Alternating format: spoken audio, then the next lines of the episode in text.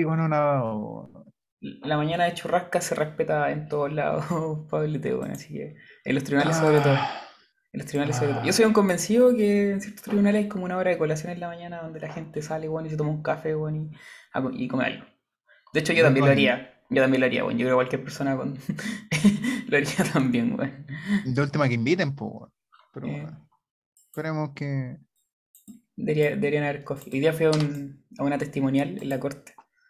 Weas muy raras que pasan en la vida. Y ahí, bueno, se echó de menos un, un cafecito.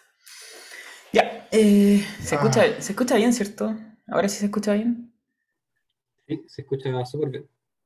Me alegro mucho, weón, porque he comprado como tres audífonos culiados y ninguno funcionaba decentemente, así que ahora compro un micrófono, me pareció más inteligente en vez de se- seguir gastando plata en, en weas innecesarias. ¿cómo va Eh, sumando, cómo va sumando el holding? ¿Cómo va, cómo va sumando? la- la estafa piramidal, la No, estafa piramidal. no, es una cosa, pero impresionante. Sí, sí, claro que sí, claro que sí. Ya empecemos nomás porque eso sería más largo que la chucha. Ya. Eh, eh, eh, eh, estoy compartiendo pantalla, ¿cierto? Sí, creo que sí. Eh, bien.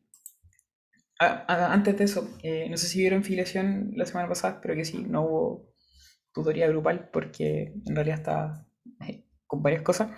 Eh, lo que cambió la ley de matrimonio igualitario no fue tanto. Cambió los- el artículo 184, del- que es la presunción de, de- de- paternidad, ¿cierto? Porque antes se hablaba solamente en el caso de matrimonio, ya- o sea, las personas, los hijos que nacieran durante el matrimonio o después de 300 días de su disolución, ¿cierto? Se entendían hijos del padre. Ya, eso es lo que decía el artículo antes, en el primer inciso que era bien sencillo. Hoy en día en el fondo hace la distinción, obviamente, diciendo que aplica solamente para los matrimonios entre personas de distinto sexo. ¿Ya? Se hace esa, esa, esa distinción, obviamente, por, por el tema de la presunción, para mantener como la coherencia que venía de antes, y no aplica, ¿cierto?, para los matrimonios entre personas de igual sexo. Eh, ¿qué más? Cambió el artículo 185, también un poco en la misma línea, son complementarios. Eh, cuestión importante respecto de la, de la, de la afiliación en cuanto a, a la ley nueva. eh, se eliminan ¿cierto? La- las palabras de padre o madre y se reemplazan más bien por progenitores, o bien se habla de maternidad, paternidad. Y por otro lado se acepta la doble maternidad y la doble paternidad, que era una cuestión que siempre se discutía, ¿cierto? Si en el fondo procedía o no procedía. Hoy en día una persona puede tener dos madres y puede tener también dos padres. ¿Ya? Que son como cuestiones que son los cambios más importantes respecto de la ley en lo que hizo relación con la afiliación. Lo que hizo relación con la sociedad conyugal, creo que lo hablamos en la tutoría anterior, que era el fondo de que simplemente cambiaba el hecho de que los, los, los matrimonios igualitarios se entendían celebrados bajo separación total de bienes sin perjuicio de poder pactarse la participación en los gananciales. No hay mucho más cambio, la sociedad conyugal no cambia. Y en ese momento dije que había leído en alguna parte de que la ley predisponía cierto el hecho de que los matrimonios igualitarios en algún momento, o sea, iban a propender hacia la sociedad conyugal. Ya, era un artículo transitorio. Hay un artículo transitorio de la ley de matrimonio igualitario que señala que eh, no les va a aplicar cierto la sociedad conyugal, sino hasta que ésta sea eh, reformada y modificada para efectos de que sea compatible con el matrimonio entre personas de igual sexo. ¿Ya? Ya, eso, no hay mucho más que decir en filiación. El otro remítanse al, al capítulo de familia que tiene que estar por ahí en Spotify dando vuelta. ¿Ya? Al anterior. Eh, sucesorio. Eh, cosas importantes. Lo primero, obviamente, el concepto, ¿cierto? Un conjunto de principios y normas destinadas a arreglar la transmisión de las relaciones jurídicas patrimoniales del difunto en base a sus relaciones de familia. El principio que está detrás del derecho sucesorio y que lo hace indispensable, el principio de la libre circulación de los bienes. ¿Por qué es necesario el derecho sucesorio? Porque no es aceptable, ¿cierto?, que existan patrimonios sin dueño. ¿Qué pasa cuando una persona muere? Para efecto de que esta siga manteniendo, ¿cierto?, un, titular. Eh, y en base al principio de la libre circulación de los bienes, que está consagrado en el mensaje del Código Civil, y se crea este derecho sucesorio. Respecto eh, al sistema, se trata de un sistema, ¿cierto?, con libertad restringida para testar. En el fondo, hay libertad por parte del testador, eh, pero está restringido principalmente por lo que dice relación con las legítimas. ¿ya? Eh, las asignaciones forzosas en general, pero las legítimas ahí son las que son más relevantes y que las vamos a ver más adelante. Eh, a su vez, podemos distinguir tres sistemas de sucesión. Tenemos el testado, el intestado y por otra parte el mixto, ¿cierto? Que se va a regir por la misma regla de la testada o intestada según el caso. ¿ya? Y eso por ahora, ya no nos vamos a meter en la sucesión por causa de muerte. Eh, esta primera parte del apunte en el fondo que ustedes tienen son puras generalidades. ¿ya? Son buenas estudiarlas al principio, son como introductorias, pero en realidad es pura generalidad. Y que después se profundiza más adelante en la materia. Tenemos, eh, por otra parte, ¿cierto? Así como la definición del derecho sucesorio, las asignaciones por causa de muerte. El Código Civil, de hecho, parte en, en- la regulación de- de- del derecho sucesorio de la misma forma en el 951, como hablando de pura generalidad ya de manera muy, muy, muy general para efecto de introducir un poco lo que es eh, la cuestión en sí misma. Asignaciones por causa de muerte son los señalamientos hechos por la ley o por el testamento de lo que corresponde a ciertas personas a la sucesión de otras. De ahí que podemos distinguir, ¿cierto?, entre asignaciones legales y asignaciones testamentarias, según si hay testamento o no. Y a su vez, estas asignaciones se pueden distinguir entre asignaciones a título universal, que son llamadas herencia, y asignaciones a título singular, que son llamados legados. A su vez, las herencias se pueden clasificar en herencias universales, ¿cierto? Perdón, en, claro, en herencias universales o bien de cuota. Y los legados pueden ser de género o también pueden ser de especie o cuerpo, ¿cierto? Así como hay asignaciones, ¿cierto? Van a haber asignatarios. ¿Y quiénes son los asignatarios? La persona a quien se le hace la asignación por causa de muerte. ¿ya? Eh, no a entrar en más, en más pues, profundidad porque en el fondo esto lo vamos a ver más adelante. Eh, cuestiones importantes también acá, dice en relación con eh, los principios que rigen el derecho sucesorio. Tenemos varios, tenemos eh, los principios de continuación, ¿cierto?, de la personalidad. Eh, también tenemos el principio de la unidad del patrimonio, el principio de igualdad y el principio de protección de la familia. En cuanto a ello, el principio de continuidad lo podemos extraer del artículo 1097 del Código Civil. ¿Y qué es lo que explica en el fondo? Es que los herederos del causante, ¿cierto? Del, del, del eh, van a ser los continuadores de la personalidad jurídica de, de aquel. Este principio opera solamente respecto de los herederos. Suelen equivocarse cuando en el fondo les preguntan también por los legatarios. Solamente aplica en el caso de los herederos. Sucesión a título universal. Em, respecto de ello, es conveniente señalar, ¿cierto?, que el heredero representa a la persona del causante, le suceden todos sus derechos y obligaciones transmisibles, y, eh, bueno, lo que ya decía, ¿cierto?, que solamente aplica respecto de los herederos, tanto a los herederos universales como también a los herederos de cuota. Otro principio, el de la unidad del patrimonio, que explica que la sucesión se considera como una sola masa de bienes, ¿cierto?, es como una gran bolsa, porque es una universalidad jurídica, y por otra parte, las leyes que regulan la sucesión intestada son las mismas para todos los bienes del causante, no hay distinción entre uno y otro. Hay excepciones ahí en ese caso, que es cuando en el fondo el extranjero que fallece fuera de Chile, dejando herederos chilenos, en el caso del chileno que fallece en el extranjero, ¿ya? y la autorización a los herederos de retiro los depósitos del causante, las cuentas de ahorro del Banco de Estado, bla, bla, bla, bla, bla. Ya esa es puro paja molida. Lo importante es que en el fondo se aprendan las excepciones de los números 1 y 2 que aparecen ahí en la diapo, que son el caso del extranjero que fallece fuera de Chile, dejando herederos chilenos. Eh, la ley sucesoria que se aplica, ¿cierto? En la herencia es la ley del último domicilio del causante. Eh, si se trata de un extranjero que fallece en el extranjero, por tanto se le va a explicar, se le va a aplicar la ley del país en el que murió, afuera de Chile. No obstante, si el tipo dejó herederos chilenos, respecto a esos herederos chilenos y los bienes que este extranjero hubiese dejado en Chile, se le va a aplicar la ley chilena. ¿ya? Esa es como la excepción. A los otros bienes que están fuera, eh, se le aplica la ley donde el hueón murió. El segundo supuesto es el caso del chileno que fallece en el extranjero. Es lo mismo. Si el chileno fallece en el extranjero, ¿cierto? Se le iría a aplicar la ley extranjera. No obstante, si dejó parientes chilenos, con bienes también acá en Chile, a esos bienes, ¿cierto? Se les van a aplicar las leyes chilenas para efectos de esos parientes que tiene acá. ¿ya? En términos muy sencillos, ¿ya? el apunte muy probablemente los manuales se van a, alargar hablando weas, pero lo importante es que se metan como la noción esencial. Tercer principio, el principio de la igualdad. Eh, explica que debe haber una repartición igualitaria de la herencia o de una parte de ella entre los asignatarios. No es un principio absoluto, ¿cierto? Eh, porque la ley puede establecer una división diferente. Eh, no hay privilegios de masculi- masculinidad ni prioridad de nacimiento, ¿cierto? Una igualdad, una igualdad entre los herederos, hay igualdad de los coasignatarios en cuanto a la cuota por la que concurren, es decir, si hay varios hijos que son herederos, ¿cierto? Esos hijos van a concurrir en, el mismo, en la misma proporción cada uno. Salvo que haya testamento, que ahí en el fondo podría llegar a suceder algo distinto, no con los hijos, porque son legitimarios, pero sí respecto de, de otro, de otro heredero. Y también hay igualdad en la designación de los bienes físicamente idénticos para cada asignatario. La idea es que en el fondo haya una igualdad en especie. Es la idea, no siempre va a pasar obviamente, porque puede que una persona deje un auto, ¿cierto? Y una casa, no va a pasar el hecho de que ambos, o sea, los herederos, los dos herederos se repartan lo mismo bien entre sí.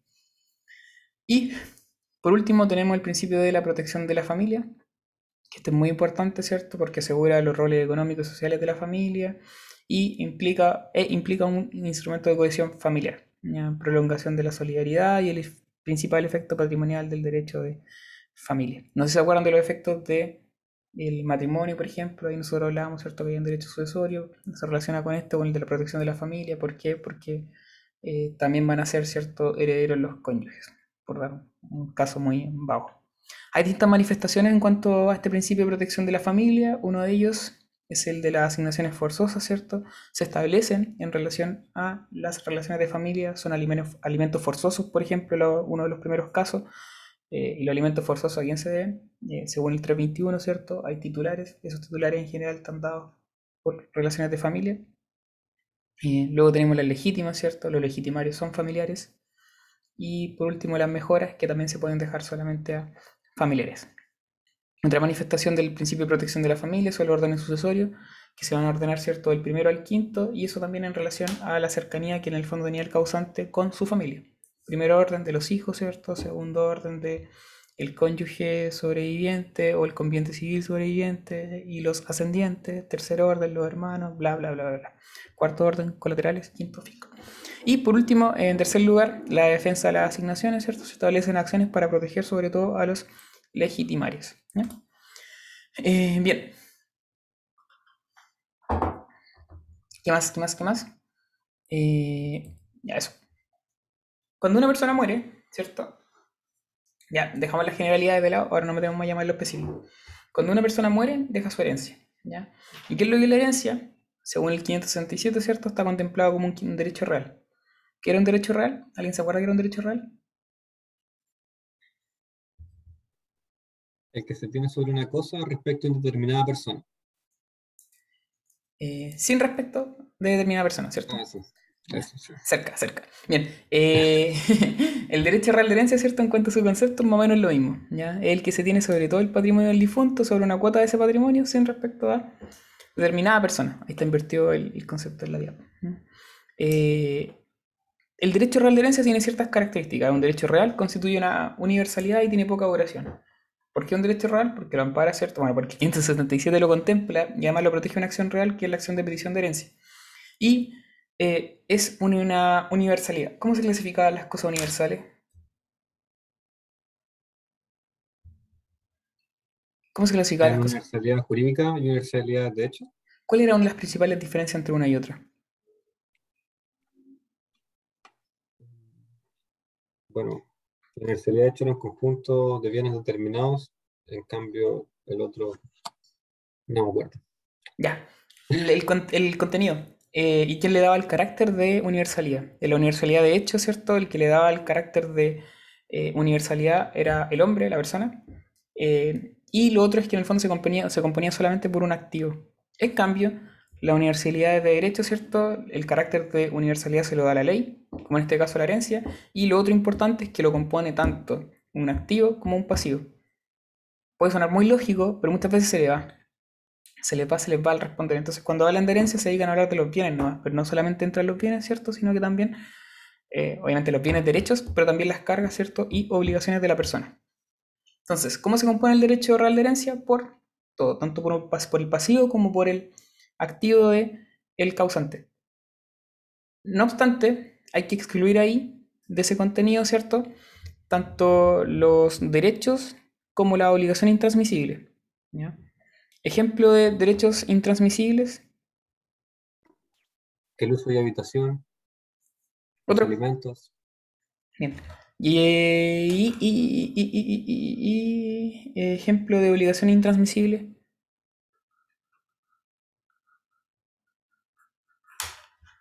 Ejemplo de obligación intransmisible. Em, las obligaciones solidarias. Mm, no, la solidaridad es intransmisible, pero no las obligaciones solidarias. sí, como- o sea, la obligación igual se, se transmite, ya no, no se transmite la solidaridad, pero la obligación igual pasa. Ya. La Sofi menciona, ¿cierto?, en el chat la del comodatario usar la cosa. ¿Por qué la del comodatario? ¿Por qué la del comodatario va a ser intransmisible? ¿Qué característica tiene el comodato en el fondo que lo hace especial? Es que va a ser personalísimo. Eh, instituto personal, es un contrato instituto personal. Y así como, por ejemplo, la obligación del comodatario de usar la cosa, también van a ser in- intransmisibles, ¿cierto? Las del mandato, por ejemplo, porque también es instituto personal. Bien. Dijimos, primera característica, ¿cierto? Es un derecho real. Segunda característica es una universalidad de derecho, una universalidad jurídica. Y por último, tiene poca duración. ¿Y por qué tiene poca duración? Porque en el fondo el derecho real nace para morir. ¿En qué sentido? En que el código, ¿cierto? Le carga a la comunidad, en el fondo la, repudia y por ende siempre va a haber una acción para poder exigir eh, la división del patrimonio, que es la acción de partición. La acción de partición eh, es imprescriptible, de hecho si lo mezclan con obligaciones, dentro de las obligaciones, perdón, tienen que mezclarlo con prescripción exentiva, ¿cierto? Cuando uno habla de prescripción exentiva, eh, señala que los requisitos propios de la prescripción exentiva es que eh, la acción sea prescriptible eh, y dentro de las imprescriptibles encontrábamos la acción de partición, así como también la acción de reclamación, por ejemplo, de la paternidad, ¿cierto? Que la vieron en familia. ¿Ya? Eh, ya, eso, eso, eso. La gracia es que en el fondo el derecho a la herencia dure poco y después se transforme en dominio. Ahora bien, ¿cómo se adquieren los derechos reales en Chile?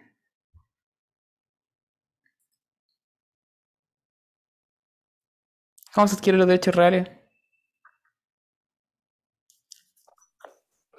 Título de modo. Muy bien, hay una dualidad, ¿cierto? Que es la del título y el modo. ¿Ya? Entonces, eh, el derecho real de herencia no solamente se adquiere por sucesión por causa de muerte, que es como el modo por regla general que va a operar, pero tam- también se puede adquirir por otro modo de, adqui- de- de- por otro modo de adquirir. Que entre ellos está la tradición, ¿cierto? Y la prescripción. Vamos viendo. La sucesión por causa de muerte la vamos a dejar al final, porque la sucesión por causa de muerte, ¿cierto? En realidad es la cual que vamos a estudiar en sucesorio, en su gran extensión, en su gran mayoría. Entonces, como lo dejamos para el final, para después seguir con la materia. Em, la tradición. ¿Alguien se acuerda qué es lo que era la tradición? Así como por preguntarnos, por huellar. Traten de ir haciendo como ese ejercicio a medida que van estudiando ahí y que van avanzando, de ir como repasando conceptos, al menos en la cabeza. ¿ya? Si no se acuerdan, puta agarran el código en el fondo y le echan una ley. Pero les va a ser bien para poder trabajar la memoria. Sobre todo cuando son conceptos legales importantes. ¿Qué era la tradición? Al menos una- un acercamiento, algo. Modo de adquirir el dominio y la entrega de una cosa. Ya, el modo de adquirir el dominio, ¿cierto? De una cosa. Y que consiste en la entrega que hace una de ellas, ¿cierto? Eh, a la otra, con la capacidad de intención, que tiene la capacidad de intención de adquirirlo. ¿ya? Algo así. No me acuerdo. Ya, ahí lo ven después ustedes en el, en el artículo. Eh, pero traten de ir haciendo bien ese, ese, ese, ejercicio de ir repasando los artículos. Porque les va a servir para el final del proceso. Eh, en cuanto a la tradición, lo importante va a ser la forma en que se hace la tradición. Nosotros sabemos, ¿cierto?, que en el caso de los muebles va a operar el C84 y en el caso de los inmuebles opera el C86, que es la inscripción en el conservador de bienes raíces.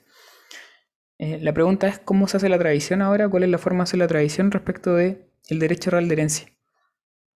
Se le aplica el C84, se le aplica el C86, eh, no se le aplica ninguno. Acá hay distintas posiciones. En primer lugar, eh, aquellos que señalan que en el fondo hay que distinguir el contenido de la herencia. Si son solo bienes muebles, algunos señalan que es mediante el C74. Cuando se integra solo por bienes inmuebles, algunos entienden que es opera por el C86. Y para otros, eh, para otra parte de la doctrina, cuando en el fondo, o sea, perdón, la otra, la otra, la tercera, la tercera opción es que la herencia contenga tanto bienes muebles como bienes inmuebles y en ese caso operaría el C86 igual que la inscripción en el conservador de bienes raíces. Eh, esa es la, la primera corriente en el fondo, atender a la, a la composición de la herencia. No es la mayoría, no es la mayoritaria. La mayoritaria es la segunda eh, posición que señala que como la herencia, el derecho real de herencia no es mueble ni inmueble, nos da lo mismo el contenido del mismo. Y lo que hay que hacer es aplicar el estatuto general de los bienes. Y el estatuto general de los bienes es el de los bienes muebles. Y por tanto se le va a aplicar el C84. ¿ya? Pero el C84 inciso primero, que en el fondo eso es lo importante. ¿Y qué señala el C84 inciso primero? Que eh, la tradición se va a hacer de cualquier forma, que signifique por una parte, ¿cierto? Eh, la intención de transferir la herencia. ¿ya? Ya, eso es lo que tienen que saberse y aprenderse y memorizar. ¿Vale? Eh, tienen que aprenderse la discusión, pero se las, van a- se las pueden preguntar perfectamente. Ahora, este es el modo de adquirir, ¿cierto? De la tradición. Mm, eh, ¿Cuál va a ser el título de la tradición? Porque Pablete dijo correctamente que para poder adquirirse un derecho real se requiere un título y un modo. Si el modo es la tradición, ¿cuál va a ser el título? Depende si es una asociación testado o intestato. No. Ahí. es tradición, ojo ahí. Tiene que ser un título de tradición dominio.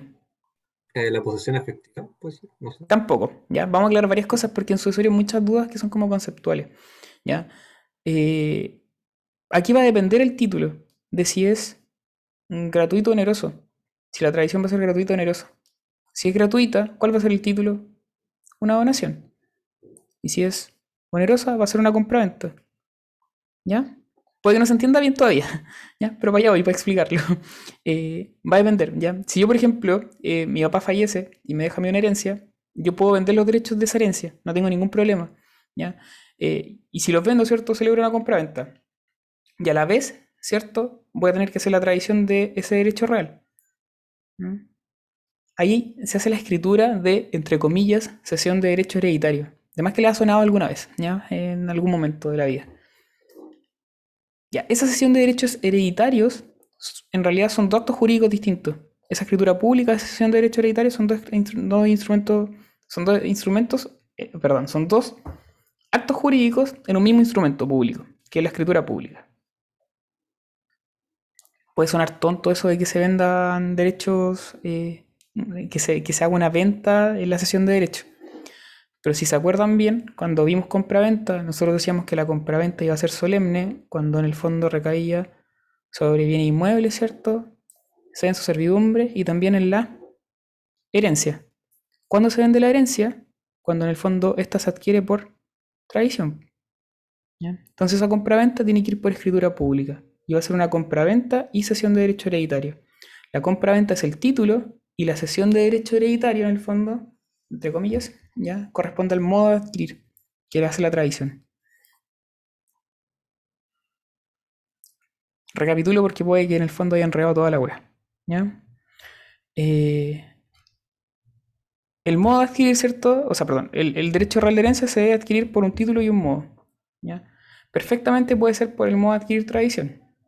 Pero esa tradición requiere un título. Y ese título puede ser tanto a título gratuito, donación, o bien a título oneroso, compraventa. Hasta ahí yo creo que estamos claros. Esa compraventa, si es que se hace, tiene que ser por escritura pública, porque así lo señala el 1801 ¿ya? del Código Civil. Eh, ahora bien, ¿cómo se hace la tradición de ese derecho real de herencia? La tradición, ahí está la discusión en el fondo, para aquellos que hay que distinguir la naturaleza de los bienes, o aquellos que en el fondo sostienen que como no es móvil ni inmueble, es una universalidad jurídica y por tanto se le aplica el C84 el inciso primero. ¿ya? Esa es la teoría, mayoritaria. ¿Qué explica el C84 el inciso primero? Que la tradición del derecho real de herencia se va a hacer de cualquier forma que signifique la intención de transferir la herencia. Ahora, ¿cómo se materializa esa cualquier forma que significa la intención de transferir la herencia a través de la, del acto jurídico de cesión de derecho hereditario? Por tanto, la cesión de derechos equivale a lo que es la tradición del derecho real de herencia.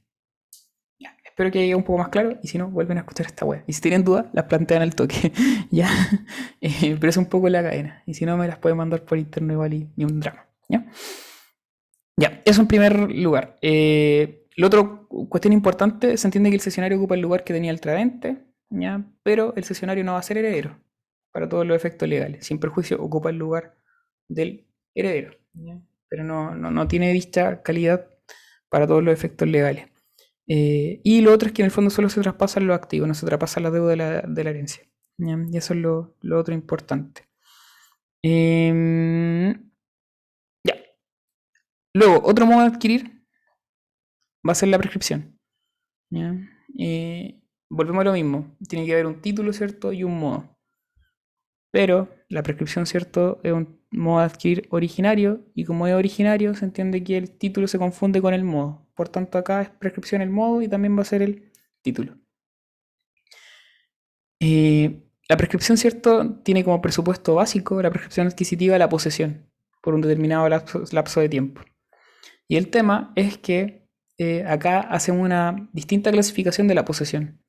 En bienes nosotros clasificábamos, ¿cierto?, en posesión regular y irregular y la posesión eh, viciosa.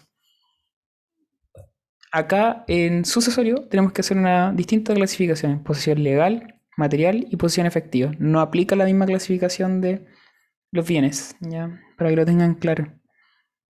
¿En qué consiste la posesión legal? La posesión legal es la que se confiere por el solo Ministerio de la Ley a los herederos, aunque estos ignoren en el fondo que son herederos. no se requiere corpus ni ánimo, ¿cierto? Es para efecto de mantener la continuidad de la, persona, de la personalidad de la, del causante.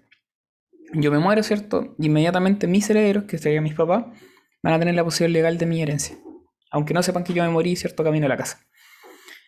Em, por tanto, solamente va a ser poseedor, va a tener la posesión legal el verdadero heredero. No puede tener el falso heredero, ¿cierto? Porque el falso heredero eh, no, no, tiene este principio, no, va a ser, no es un heredero realmente. No, no, puede en el fondo porque no se le traspasa él la herencia. Por otra parte, tenemos la posesión material, ¿cierto? Que calza precisamente con el concepto de posesión, que la tenencia de una cosa con el ánimo de señor y dueño. No hay más que eso. ¿Y quién la puede tener? Tanto el verdadero como el falso heredero. No, no, porque en el fondo requiere solamente animus más corpus. Y por otro lado tenemos la posición efectiva.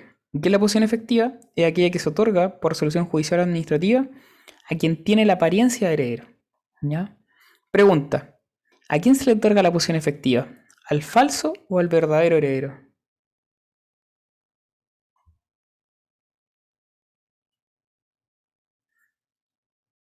Dijimos que la posición legal se le otorga solamente al verdadero heredero. Por otra parte, la posición material, ¿cierto? Eh, la puede tener el falso heredero. También la puede tener el verdadero heredero, no hay, problema que el verdadero heredero, ¿cierto?, tenga la posición material, o sea, como lo normal de hecho que pueda pasar. La posición efectiva, ¿a quién se le concede? ¿Al falso o al verdadero heredero?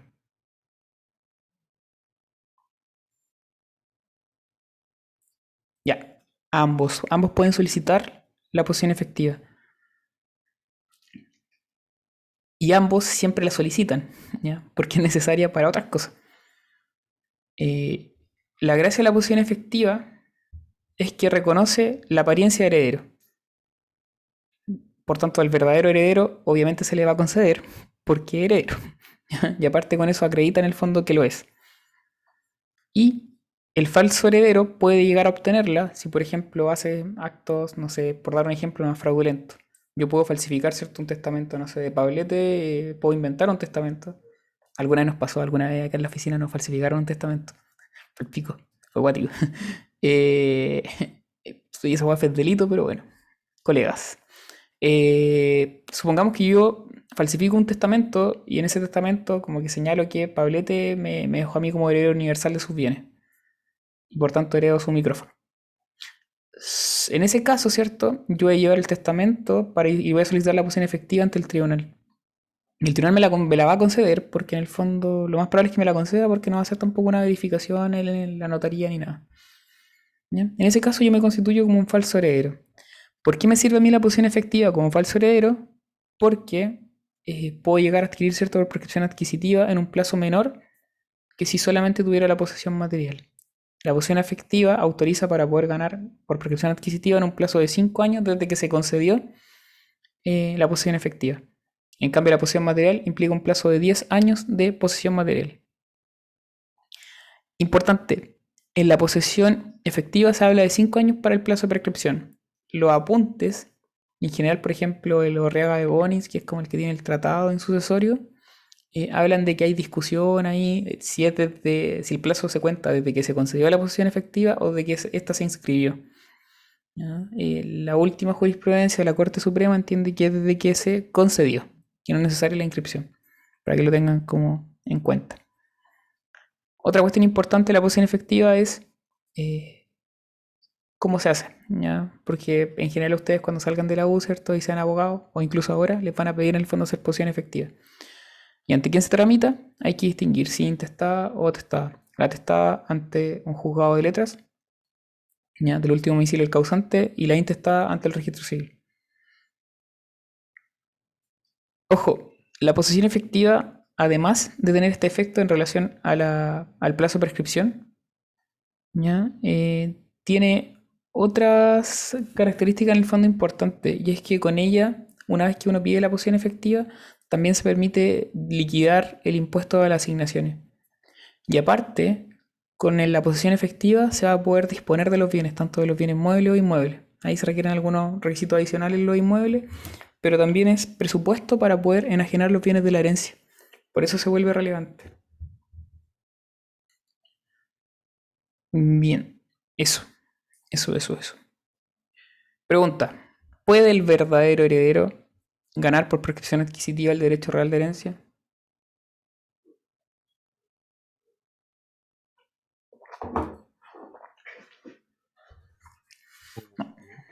¿Ah?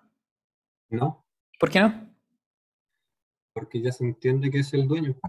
¿Por qué? Eh, porque hay una ficción legal. Que pero en ese caso- Pero en ese, en ese caso tendría la posición legal nomás. Ya, ¿qué es lo importante? Pero por ahí va. ¿Cómo adquirió en realidad el verdadero heredero? Más allá que tenga la posición efectiva. ¿Adquiere por prescripción adquisitiva? No. ¿Por qué vamos a adquirir adquirió el verdadero heredero? Por sucesión, por causa de muerte. ¿Ya? ¿Por cuántos modos de adquirir se puede adquirir una cosa? Por uno solo, no pueden ser dos, pues si ya era dueño, no puedo adquirirlo por uno después. ¿Ya? Por eso el verdadero heredero no puede adquirir por prescripción, porque en el fondo ya era dueño por sucesión por causa de muerte. Porque la sucesión por causa de muerte, y aquí nos agarramos del, del concepto que da Pablo Rodríguez y Gres, hay varios conceptos que son más cortos y son más sencillos. ¿ya? Ahí depende de ustedes cuál se aprenden y depende también quién tiene en la comisión. Hay uno conoce las mañas de los profes. Pero el de Pablo Rodríguez Gres señala que la sucesión por causa de muerte es un modo de adquirir el patrimonio de una persona cuya existencia legal ha cesado, real o presuntivamente, y que consiste en el traspaso de, a los herederos de todos sus derechos y obligaciones transmisibles. Además, es fuente de derechos personales para los legatarios de género y también, ¿cierto?, implica el traspaso de las cosas singulares para los legatarios de especie o cuerpo, ¿cierto? Concepto bien largo, pero bien completo. Tiene características este modo de adquirir. Eh, dice que está enamorado ahí en el- la diapo en el 577. Ya esa está mala, weón. Esta, esta diapo tiene muchas pifias. Eh, el 577 nada que pero está los derechos reales. Ya, está en el artículo ya de los modos de adquirir, que no me acuerdo cuál eran precisamente. Luego, es derivativo, correcto, ¿cierto? Porque en el fondo proviene de, de otro, de otra persona que tiene ahí un antecedente que en el fondo va a ser el causante. Es gratuito y puede ser a título universal o a título singular. ¿Por qué? Porque va a depender qué es lo que se adquiere con ella. Si se adquiere la herencia, en el caso de los herederos, ¿cierto? O bien podría adquirirse el dominio cuando estamos en presencia de un legado de especie o cuerpo, ¿cierto? Eh, ¿Qué más? La sucesión por causa de muerte, ¿cierto? Va a hacer que el heredero adquiera ipso iure el dominio, más bien que el dominio, la, la herencia, ¿cierto? Desde el fallecimiento del causante. Eh, la aceptación por parte del heredero solamente viene a, consolidar cierta adquisición. Y eso, ¿ya? Por ahí estamos con lo que son los modos de adquirir. Esto no está en el apunte, creo. Y tienen que tenerlo en cuenta, ¿ya? Los requisitos para poder enajenar bienes de la herencia. Los requisitos para enajenar bienes de la herencia hay que distinguirlo entre bienes muebles y bienes inmuebles. Y los bienes muebles no están regulados en el código. Pero se entiende que para poder enajenar bienes muebles, yo tengo que tener a lo menos la posición efectiva a mi favor. Ya, eso es en la teoría. ¿ya? Y si les preguntan en el grado, eso tienen que decir. Porque la posición efectiva permite, ¿cierto? Ustedes paguen el impuesto a la asignación y bla, bla, bla. Eh, pero no están así. Si yo, por ejemplo, heredo una bicicleta, yo si quiero vender la bicicleta como heredero la voy a vender, ¿no? Pues no necesito en el fondo de la posición efectiva, lo más probable es que no la incluya dentro de la posición efectiva. Ahora, para los bienes inmuebles, hay distintos requisitos que están regulados en el C88 del Código Civil. Y eso sí es importante. ¿ya? El C88 requiere tres tipos de inscripción. La primera es la inscripción de la posición efectiva. La segunda inscripción que debe existir es la inscripción especial de herencia, así se llama. ¿Y en qué consiste la inscripción especial de herencia? Es una inscripción eh, relativa solamente a un bien inmueble en particular, ¿cierto? Que se hace a nombre de toda la sucesión. Y por último, en tercer, en ese caso, con la segunda inscripción ya se puede enajenar. ¿ya? Si por ejemplo el Pablo, el Mati y yo somos herederos, los tres podríamos enajenar sin ningún problema el bien inmueble que nos dejó, no sé, la Sofía. ¿ya? Tendríamos que re- reconcurrir los tres, pero se puede. La tercera inscripción es la de adjudicación o partición, que supongamos que la Sofía dejó tres casas para nosotros, ¿cierto? Eh, si las queríamos vender antes, podíamos hacerlo, pero teníamos que ir los tres a firmar, ¿cierto? Por cada una de las propiedades. Pero si nosotros hacemos la partición de la, herencia y nos adjudicamos cada uno una casa, cada uno entonces va a poder vender la casa que inscribió a su favor como parte de su dominio. ¿Ya? No hay ningún inconveniente. Son esas tres inscripciones las que tienen que manejar. Para una parte de la doctrina, eh, estas inscripciones también del C88 eran requisitos para efectos de hacer la tradición del derecho real de herencia. Ya, pero eso estaba más que descartado. Ya las del C88 en realidad son para poder enajenar los bienes inmuebles. Ya, bien. Relacionado ahora con la sucesión por causa de muerte, tenemos distintos conceptos que tenemos que ir estudiando. Lo primero es la apertura de la sucesión, que consiste en un efecto jurídico, que consiste en la transmisión instantánea del patrimonio del causante a sus herederos. ¿ya? ¿Cómo se provoca la apertura de la sucesión? Con la muerte natural, ¿cierto? O la muerte presunta. Y en la muerte presunta, en la etapa de decreto de posesión provisoria definitiva. Decreto de posesión en la muerte presunta. ¿Alguien escribió por el chat? Provisoria. No, no, Sofi. Con el decreto de posesión definitiva. ¿ya? Ahí se produce la apertura de la sucesión. Ojo, en la muerte presunta, por, por eso lo pregunté en realidad, ya con, con malicia. En la muerte presunta, el decreto de posesión definitiva provoca la apertura de la sucesión. El decreto de posesión provisoria tiene como efecto la apertura del testamento. Son cosas distintas. Porque la apertura del testamento opera en los testamentos cerrados y es solamente para saber quiénes son los herederos presuntivos. Pero la apertura de la sucesión eh, se da en el caso del decreto de posesión definitiva. No, no hay perdón ni olvido, Sofía.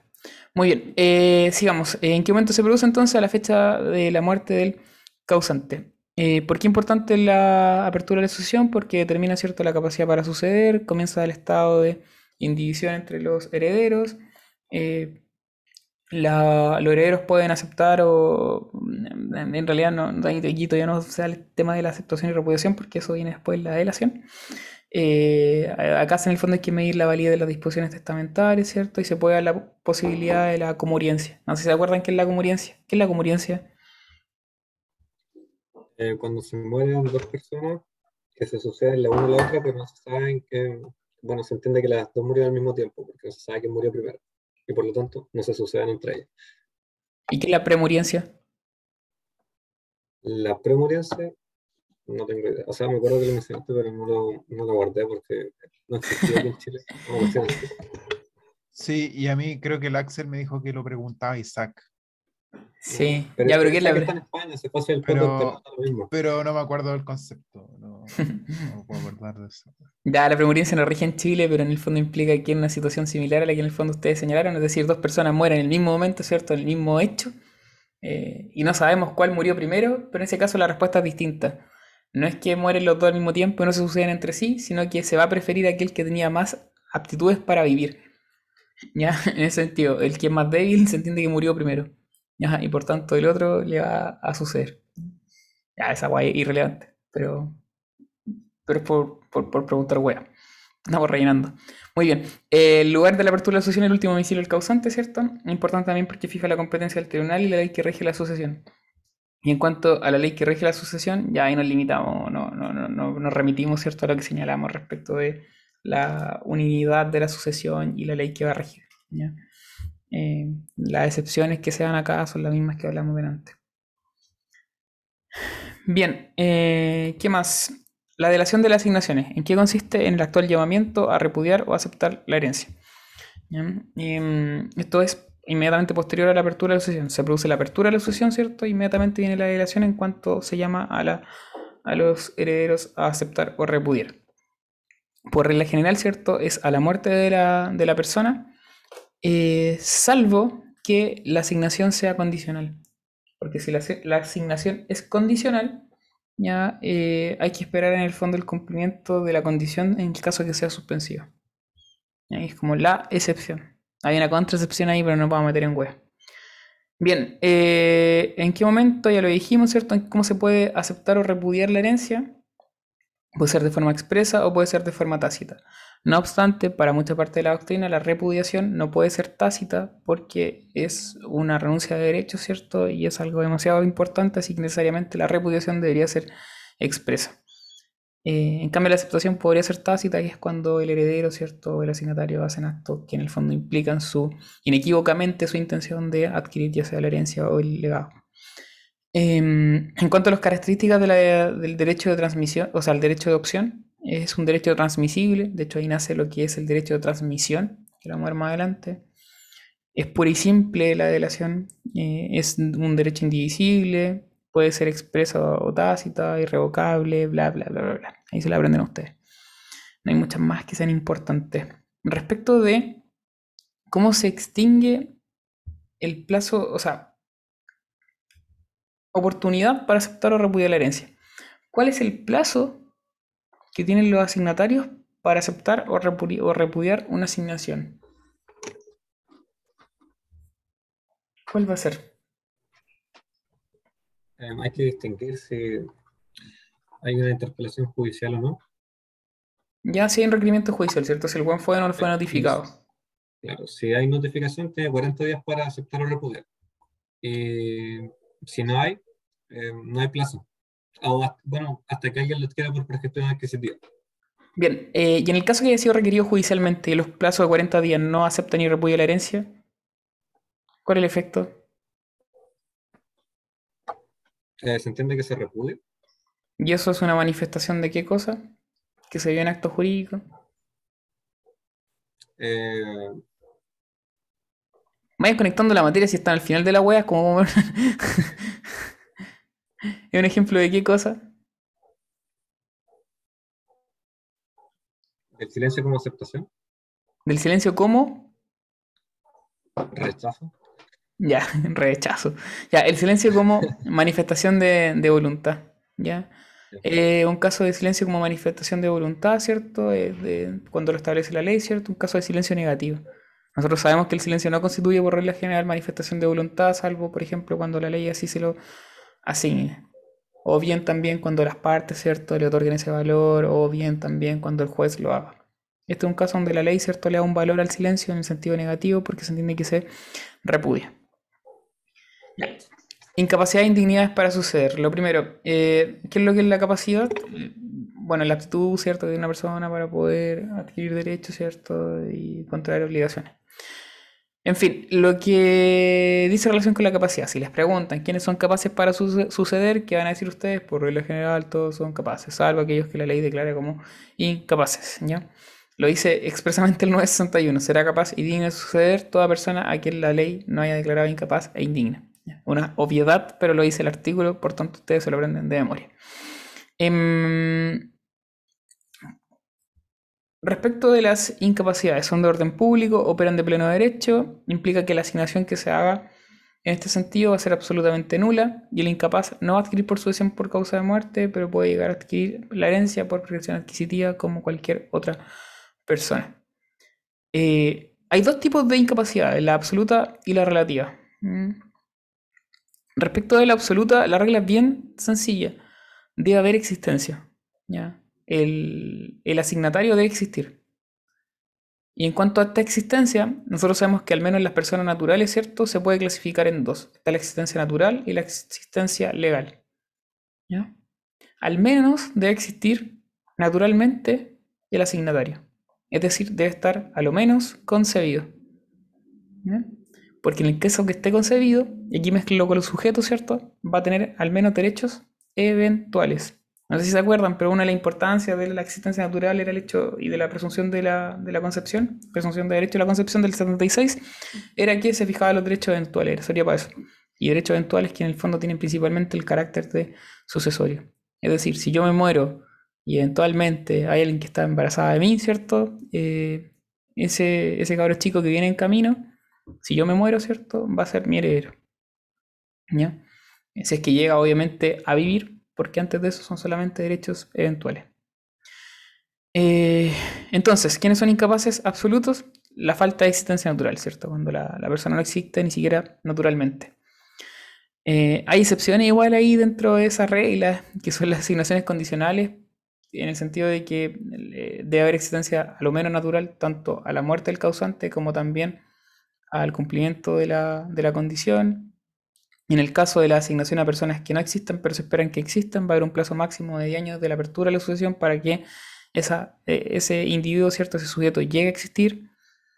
También la asignación hecha en premio de servicio importante, ¿cierto? Son 10 años desde la muerte del causante y la, la condición que ya la. Bien. Respecto de las personas jurídicas, es lo mismo, tienen que existir, es decir, tienen que tener personalidad jurídica. No obstante, también hay una excepción, que es cuando en el fondo se le deja una asignación a una persona eh, jurídica eh, para efectos de que ésta llegue a constituirse. O sea, perdón, se le deja la asignación a un ente sin persona jurídica para efectos de que este ente se constituya como personalidad jurídica. Ahí también vuelvan a relacionarlos con sujetos del derecho, porque ustedes veían, ¿cierto?, las fundaciones, y las fundaciones eran un conjunto de bienes, ¿cierto?, eh, que tenía como finalidad otorgar beneficios a terceros, que eran beneficiarios.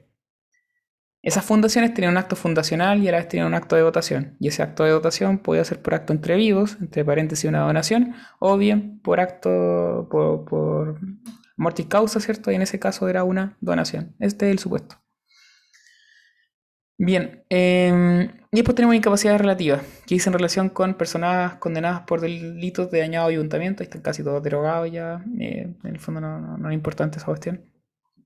Luego tenemos las relativas relativa, relacionadas con el eclesiástico confesor, o su orden, convento, cofradía, o bien los deudos por consanguinidad, afinidad hasta el tercer grado.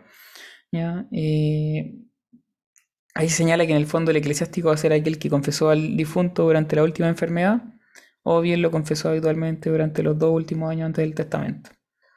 Y otra relativa es el notario, se habla escribano, pero en realidad estamos en presencia ¿cierto? del notario, eh, sus familiares y dependientes, y también los testigos del testamento, su cónyuge, ascendiente o descendiente.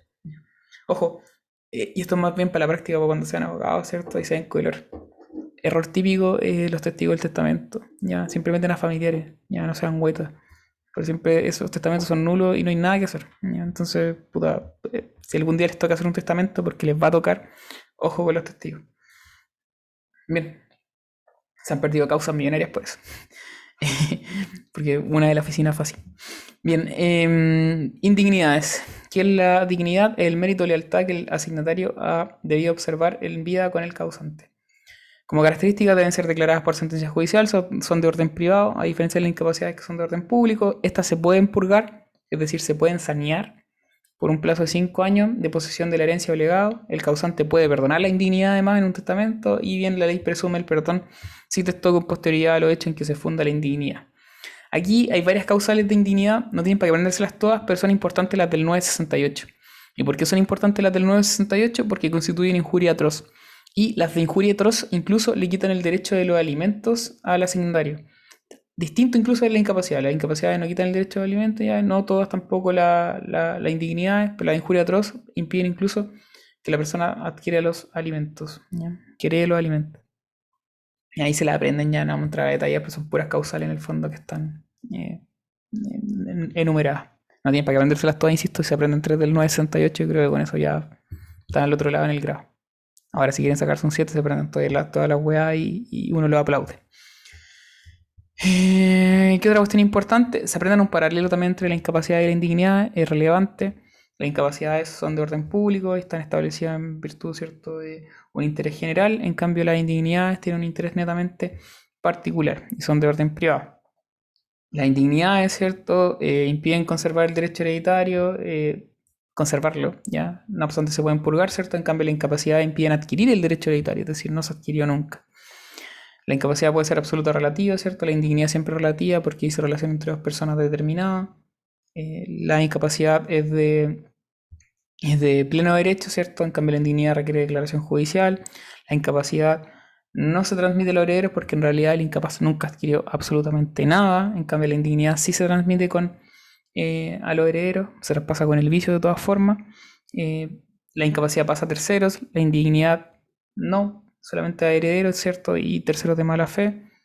La incapacidad no se puede perdonar, vuelvo a eso, no se puede purgar, en cambio la indignidad sí se puede perdonar por parte del testador.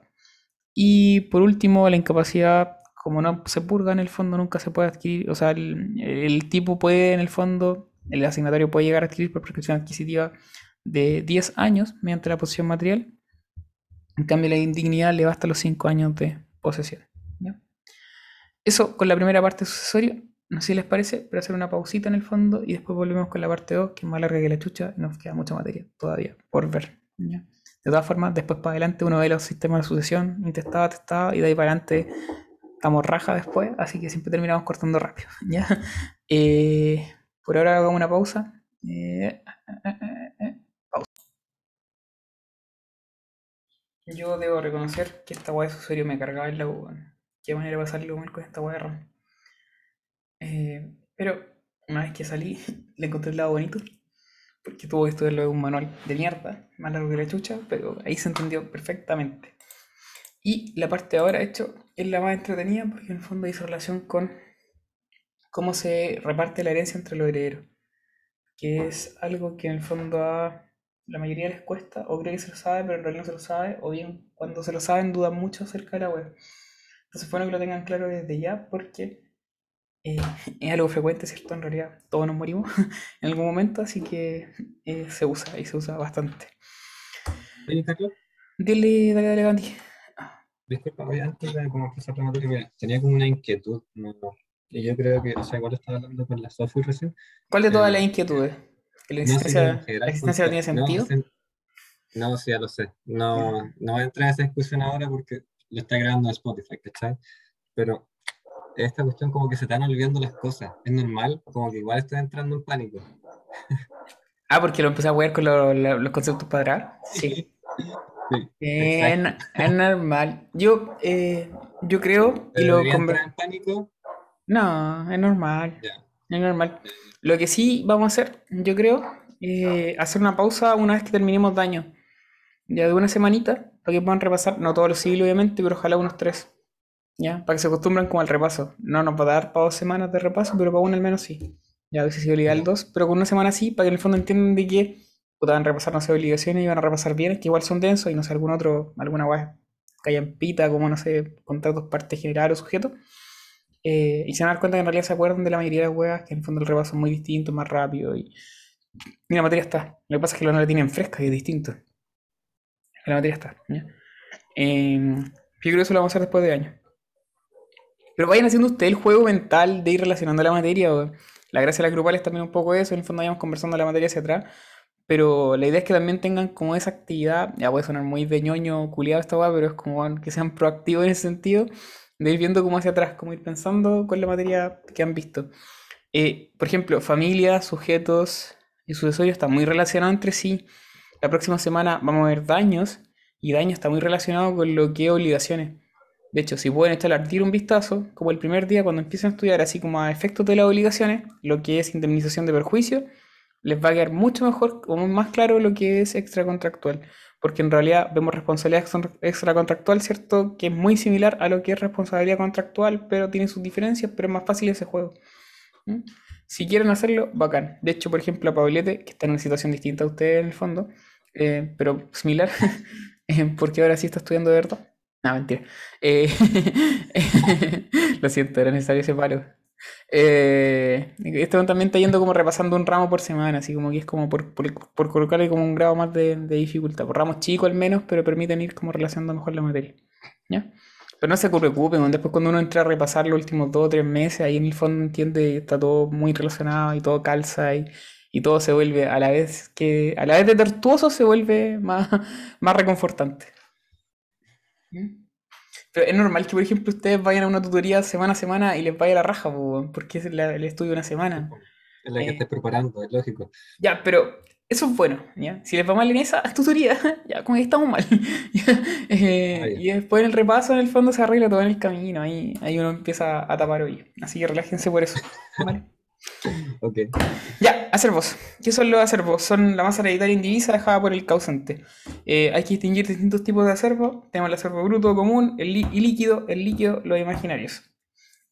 Eh, ¿Cuál es el que en el fondo va a implicar, o de dónde se va a dividir la herencia, ¿cierto? ¿Es del líquido o bien de los imaginarios que en el fondo existen? Porque los imaginarios son eventuales.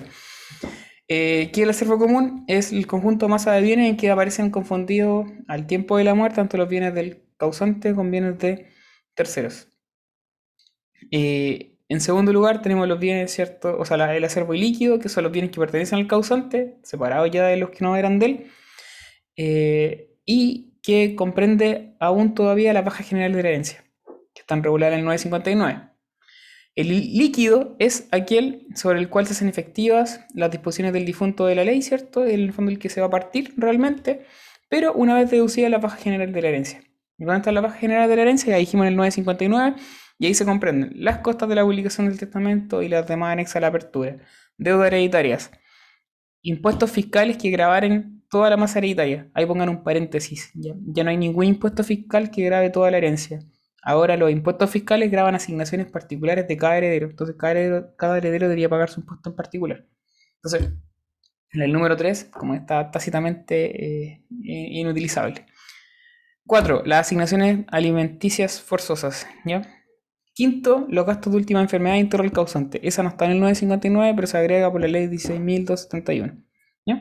Estas son bajas generales de la herencia. Una vez deducido, ¿cierto? Estas del acervo y líquido, llegamos al líquido, que es lo que en teoría se va a partir.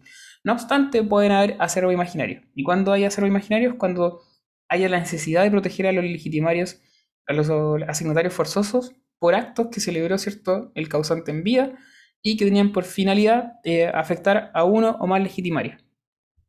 Y no se aprendan las reglas de cálculo de los acervos porque si no van a perder mucho tiempo y no las preguntan. Ya no he visto ningún grado, ninguna parte donde preguntan acervo imaginario.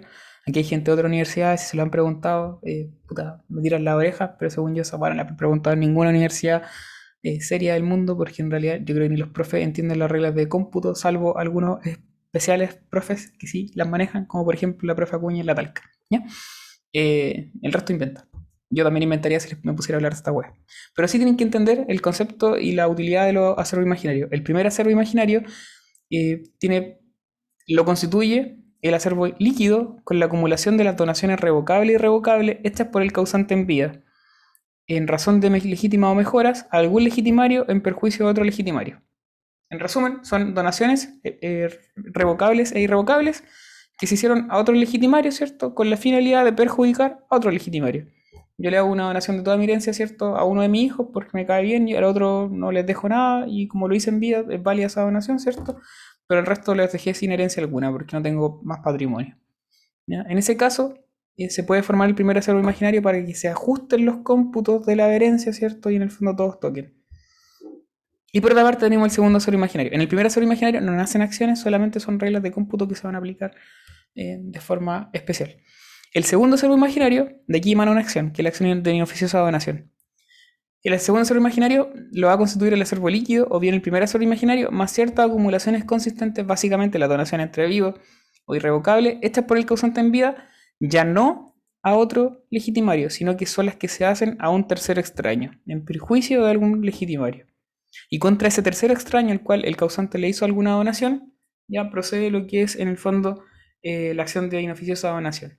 La naturaleza de la acción de inoficiosa donación es discutida y si en el fondo es una acción restitutoria o de inoponibilidad, entenderíamos que en el fondo es de inoponibilidad más que restitutoria. La finalidad del segundo servo es proteger al legitimario de las donaciones que el causante hizo en vida, ¿cierto? A terceros extraños en la herencia. Eso es lo acervo. Ahora entramos a lo importante, sucesión intestada. O sea, todo fue importante antes, pero esto es lo entretenido. Entonces, ahora sí les voy a pedir que en el fondo participen más. Eh, bueno, gracias Mati, gracias Pablo, gracias Sofi. pero la gracia es que en el fondo vayamos viendo los casos que se pueden ir dando, ¿ya? para que se entiendan bien estas reglas, porque en general en la U se las memorizan, pero no la entienden ni wea, ¿ya? Sucesión intestado e intestato, la transmisión que hace la ley de los bienes, derechos y obligaciones transmisibles de una persona difunta. 980, ¿cierto? Del Código Civil. Eh, la sucesión intestada se ordena en torno a órdenes de sucesión, que en el fondo los órdenes de sucesión son orden- de- órdenes de prelación. Se aplica el primer orden, ¿cierto? Excluye a los del segundo, se, se aplica el segundo, no le excluye a los del tercero, y así sucesivamente. Eh, y una manifestación del principio de protección de la familia porque van desde los familiares más cercanos a los más lejanos. Aquí lo que hizo Andrés Bello, ¿cierto? Fue presumir a quién la persona, el causante, le hubiese dejado sus bienes si se moría. Lo presume. ¿Y a quién se lo hubiese dejado? Obviamente a los más cercanos. Eh, bien. em, ¿Quiénes son las personas llamadas a suceder? Los descendientes, los ascendientes, el cónyuge sobreviviente, los colaterales, el adoptado y el fisco. Eh, ¿Cuáles son los cinco órdenes de sucesión? En primer orden, los hijos personalmente representados, el cónyuge sobreviviente. Aquí, cuando dice cónyuge sobreviviente, agréguenle, agréguenle a todo, ¿cierto? El, el conviviente civil sobreviviente también, porque adquiere los mismos derechos del cónyuge sobreviviente. Los hermanos, ¿cierto? En tercer orden, en cuarto orden los demás colaterales y en quinto orden el fisco. Se puede suceder además por cabeza, ¿cierto? Eh, por derecho personal o bien por representación. El derecho de representación lo vamos a ver de ahí. En primer orden, de los hijos, personalmente o representados. Ya, primero, precisiones. Se habla de los hijos, no se habla de los descendientes. ¿ya? De los hijos. Eh, van a excluir a cualquier otro, ¿ya? De los eh, otros tipos de parentesco que puede haber tenido el causante. Salvo el cónyuge sobreviviente del conviviente civil sobreviviente. Se dice que el cónyuge sobreviviente y el conviviente civil sobreviviente son asignatarios privilegiados. ¿Y por qué son privilegiados? Porque tienen distintos derechos especiales. Uno de ellos es este. Si bien el cónyuge sobreviviente y el conviviente civil sobreviviente pertenecen al segundo orden de sucesión, aún así pueden entrar dentro del primero. ¿Ya? Aquí lo que importa es que distingan. Si solo concurren hijos, se dividen en partes iguales. Si solo concurre un hijo, se lleva todo. Si concurren eh, tres hijos, 33% paga uno, ¿cierto? Ya, si concurre un cónyuge y un hijo, en misma parte se divide la herencia, mitimota. Ahora, si hay dos o más hijos, y cónyuge, el cónyuge va a tocar el doble de lo que le corresponde a cada hijo. ¿Ya? Ejemplo, si una persona, yo, eh, así muy, muy, muy egocéntrico, autorreferente, si yo tuviera cinco hijos, ¿ya? y aquí está la pregunta importante, ¿en cuántas partes se divide la herencia? Mi herencia.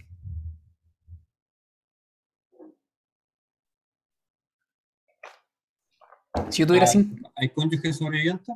Ya, muy buena pregunta. Ya no dije nada, ¿cierto? Ya, si yo tuviera cinco hijos, ¿en cuánto divide la herencia? Em, cinco. Ya, muy bien. ¿ya? Esa era la pregunta.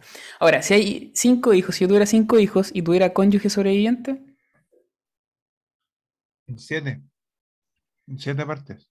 ya, muy bien, ¿cierto? Porque al cónyuge le corresponden dos partes, ¿cierto? Y a los hijos una parte de cada uno, pues son cinco hijos. ¿Ya? Si yo tuviera tres hijos y cónyuge sobreviviente, ¿en cuántas partes se divide la herencia? ¿En cinco? Sí, ya, esa es la regla. Es súper sencillo, pero se les va, weón. No sé por qué se les va. Entonces métanse igual en la cabeza. ¿Ya? Es súper sencillo. Ahora, la ley contempla un mínimo. El cónyuge no puede tocar menos ya del 25% de la herencia. ¿Cuándo aplica ese límite? Cuando hay cuántos hijos? Cuando hay siete. ¿Por qué? y aquí es cuando se da la matemática. Si tenemos ocho, em, daría 12,5 cada parte y ese es como el límite, el 25%. O sea, sería el Eh, límite para el cónyuge, porque no pueden menos de eso. Ya, lo explico porque te, te equivocaste en una wea, ¿ya? Si yo tuviera seis hijos, ¿cierto? Y cónyuge sobreviviente, seis, dijiste ocho. Ya, si tuviera seis hijos y cónyuge sobreviviente, la herencia se divide en ocho. ¿Ya? Porque son seis hijos, ¿cierto? Cada uno se lleva una parte y el cónyuge se lleva dos. ¿Ya? Y en ese caso, el cónyuge, como se lleva dos, se está llevando un cuarto. O sea, son dos octavos, ¿cierto? Matemáticas, fracciones. Está llevando dos partes de ocho, son dos octavos. Y si uno simplifica dos octavos en dos, es igual a un cuarto. Y un cuarto equivale al 25%. Entonces, si son seis hijos, ¿cierto? Se está respetando el mínimo legal. Ahora, si son siete hijos, por consecuencia lógica, ¿cierto? Ahí no se respeta el mínimo. Y si fueran siete hijos, ¿cómo se divide la herencia entonces? Si fuesen siete hijos más cónyuge sobreviviente. Las tres cuartas partes se dividen en siete y el cónyuge sobreviviente se mantiene con ese cuarto Muy que bien, establece la ley. muy bien. El cónyuge, ¿cierto? 25% y el resto se lo dividen entre los siete hijos. ¿Ya? Bien. Eh, ¿Cuánto eran? ¿Dijiste siete hijos? Sí, siete o más. Si hay siete o más, ya cambiamos la regla. Ya no, el cónyuge no se lleva el doble de cada uno, sino que en ese caso el cónyuge se lleva un 25% y el resto se dividen en partes iguales. ¿Ya? Entonces tiene que venderse todas esas reglas porque los pueden meter en cacho así y le empiezan a preguntar weas. ¿ya? Bien. eh, en segundo orden sucesorio. ¿ya? Supongamos, pregunta. Ya, yo me morí, ¿cierto? Eh, y no dejé hijos. O sea, no, no hay hijos vivos. ¿Vale? ¿Quién va a heredar? Cónyuge sobreviviente o conviviente civil. Depende. Si ¿De qué tienen depende? hijos, los hijos, es decir, nietos. cómo se vive. Ya, bien, Sofi, ¿ya? Eh, aquí hay que hacer una distinción, ¿vale? Lo que dice la Sofi es correcto. Acuérdense que el primer orden se llama de los hijos, personalmente o representados. Entonces, es posible que yo me haya muerto, ¿cierto? Que mis hijos también estén muertos, Y si mis hijos están muertos, pero dejaron otros hijos, es decir, mis nietos, mis nietos van a entrar por el primer orden, porque van a pasar, ¿cierto?, a, a representar a los hijos. ¿Se entiende? En el primer orden de sucesión opera el derecho de representación. Y el derecho de representación opera hacia la descendencia. Entonces, vuelvo a repetir. Si yo me morí, tenía hijos y tenía nietos, no me queda ningún hijo, están todos muertos con anterioridad, pero hay nietos vivos, ya no va a adquirir por herencia el cónyuge ni tampoco los ascendientes. No pasamos al segundo orden, sino que pasamos, nos quedamos en el primero porque esos nietos van a adquirir por derecho de representación. Entonces hay que hacer esa distinción. ¿Ya? Ahora, si yo no tuviera hijos, ni tampoco tuviera nietos vivos, ¿cierto? Nada, ningún descendiente en realidad. eh, nunca nacieron esos descendientes. Eh, en ese caso, ¿cierto? Pasamos al segundo orden. Mm, Y en ese segundo orden opera, ¿cierto? Respecto del cónyuge o conviviente civil sobreviviente, ¿cierto? Y los ascendientes, ¿ya? Eh, aquí lo importante es que la herencia se divide en tres partes. ¿ya? Tenemos la, la pelotita, ¿cierto? En tres partes. Un tercio es para los ascendientes del grado más próximo, tienen que ponerle apellido, no solamente los ascendientes, los ascendientes del grado más próximo. Eh, el resto se excluye. Y los hijos, o sea, perdón, y el cónyuge, ¿cierto? Se lleva el doble, ¿vale? O el conviviente, sí, el sobreviviente se lleva el doble, ya dos tercios. Si solamente dice cónyuge y sin, sin ascendiente, se lleva todo. Y si solamente dicen ascendiente, ¿cierto? Y no cónyuge, se llevan el total los ascendientes. Si yo me muero hoy día, como no tengo descendiente, no tengo tampoco nieto, obviamente, porque no, no, no he tenido hijos, ¿cierto? En ese caso, mis herederos son mis papás porque son mis ascendientes más próximos. Si mis papás no estuvieran o hubiesen muerto, en ese caso serían mi abuelo, ¿ya? Y así. Bien, tercer orden de los hermanos. Si el difunto no hubiese dejado descendiente, ¿cierto? Ni ascendiente, ni cónyuge, ni tampoco conviviente, le sucederán sus hermanos. ¿Ya? Acá también opera el derecho de representación, cosa que también es importante. El derecho de representación opera en el primer orden de sucesión y también en el tercero. ¿Vale? Em, y aquí hay, una, aquí hay un cambio. ¿ya? Eh, aquí antes se hablaba acerca de hermanos carnales y no carnales en la ley. Y la ley de matrimonio igualitario hizo una modificación y ya no habla de hermanos de carnales ni nada, sino que simplemente habla de hermanos de doble conjunción o de simple conjunción. La expresión hermanos carnales está eh, derogada ya y si ustedes eh, la mencionan, puta, dependiendo del profe, capaz que lo hueve. ¿ya? Em, bien. Bien. ¿Y los hermanos cómo heredan por partes iguales, se supone? Bien. Eh, después tenemos de los. Perdón, no, no, no por parte iguales, sino que los de, los de simple conjunción se llevan la mitad de lo que se llevan los de doble conjunción. Ahí sí, perdón. Eh, después tenemos los colaterales, ¿cierto? Que señala que falta de todo lo señalado anteriormente, van a ser todos los otros colaterales los herederos, eh, los del grado más próximo al menos. Y estos de grado más próximo también van a excluir al resto. Y se puede llegar hasta el sexto grado inclusive. Que serían, no sé si son los nietos del primo en realidad, bueno, creo que alguna vez alguien me corrigió eso, no me acuerdo. ¿ya? Pero supongo que ya saben computar el parentesco, espero que sí. ¿ya? A ver, calculémoslo. ¿Cuáles son los del sexto grado?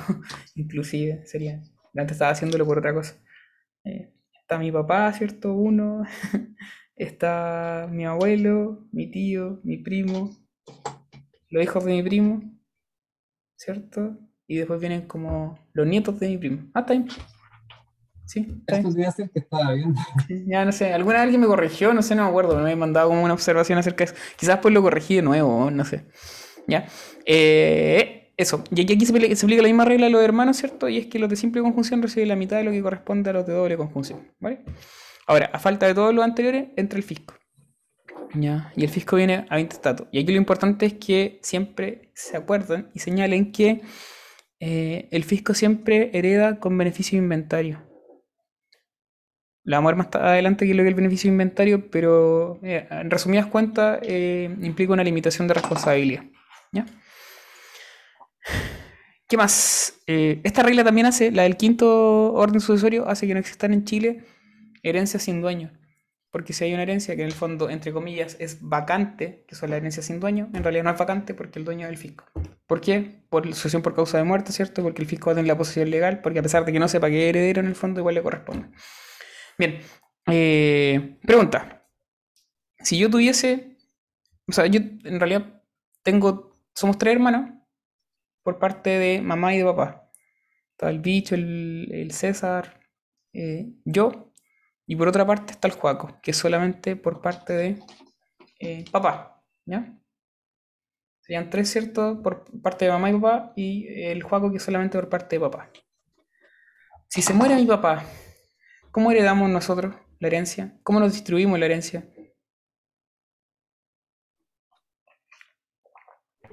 Hay tres hermanos de doble conjunción, ¿cierto? Y hay un hermano de simple conjunción. ¿En cuántas partes se divide la herencia? En Siete. siete. Siete. No. ¿Por qué no? Uh, No caigan en preguntas que son como, weón... Weón, Piensa en la materia. La, la weá que uno siempre les dice, weón, váyanse al origen. ¿Quién murió? tu papá. Por tanto, ¿qué orden sucesorio va a operar? Primer orden. Ya. Y por tanto, ¿cómo se divide la herencia entre los cuatro?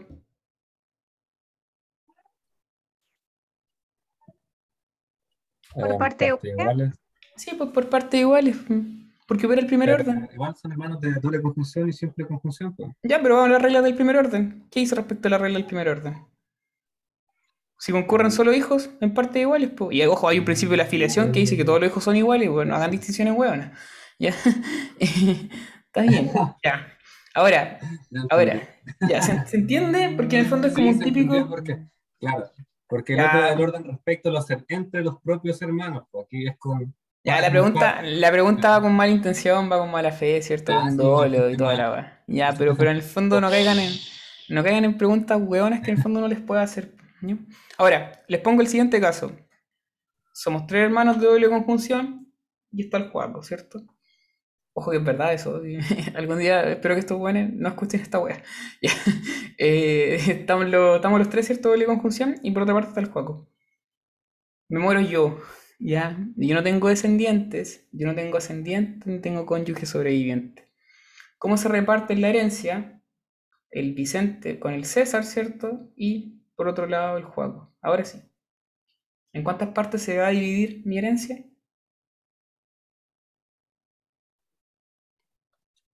Son, son hermanos Ahí, sí se hace la diferencia entre simple y doble conjunción. Y ahí serían cinco. Cin- en cinco partes, dos para tus hermanos de doble conjunción y una para el Juaco. Sí. Ya, está bien. Ya. Si fuese así, ¿cierto? Si yo soy el que me morí sin descendientes, sin ascendientes, ni cónyuge sobreviviente, solo, que sí es Mm. uno. Eh, en ese caso, ¿cierto? La herencia se divide en cinco, ¿ya? ¿Por qué? Porque mis hermanos, el César se lleva dos partes, el bicho se lleva dos partes y el Juaco se va a llevar una, ¿ya? Está bien. ¿ya? Eh, así es como la- los cálculos de la herencia, ¿vale? en la- y en las preguntas que aparecen después en la diapo, ahí dice eh, cuando no. ¿Mm? ¿Cómo se va a determinar el pago de, de hermanos de simple y doble conjunción? Y ahí dice, no sea pago. po. Y ahí es la, la Ah. de los hermanos que concurren todos juntos. Ya nadie, nadie lee la nota al pie. Ya. Eh, bien. Otra cuestión importante es cuando hay sociedad conyugal entre los cónyuges. Ya. No los quiero complicar tanto porque creo que por efectos del grado no es relevante, pero anótenlo por ahí porque si eh, se muere el causante que estaba casado en sociedad conyugal, ¿cierto? Eh, la misma, aplica las mismas reglas de que en el fondo estábamos viendo, ¿ya? Pero hay una diferencia, pues si por ejemplo el causante, ¿cierto? Tenía una casa, ¿ya? Y se murió y estaba casado en sociedad conyugal. En esa casa van a aplicar las mismas reglas de la sucesión. No, ¿ya? Porque si está bajo sociedad conyugal, ¿cierto? Lo que hace el causante es solamente traspasar a sus herederos esta mitad. ¿ya? Porque esta otra mitad, ¿cierto? Va a quedar para el cónyuge sobreviviente. Y dentro de esa mitad van a aplicar las reglas que en el fondo nosotros ya vimos. ¿Se capta?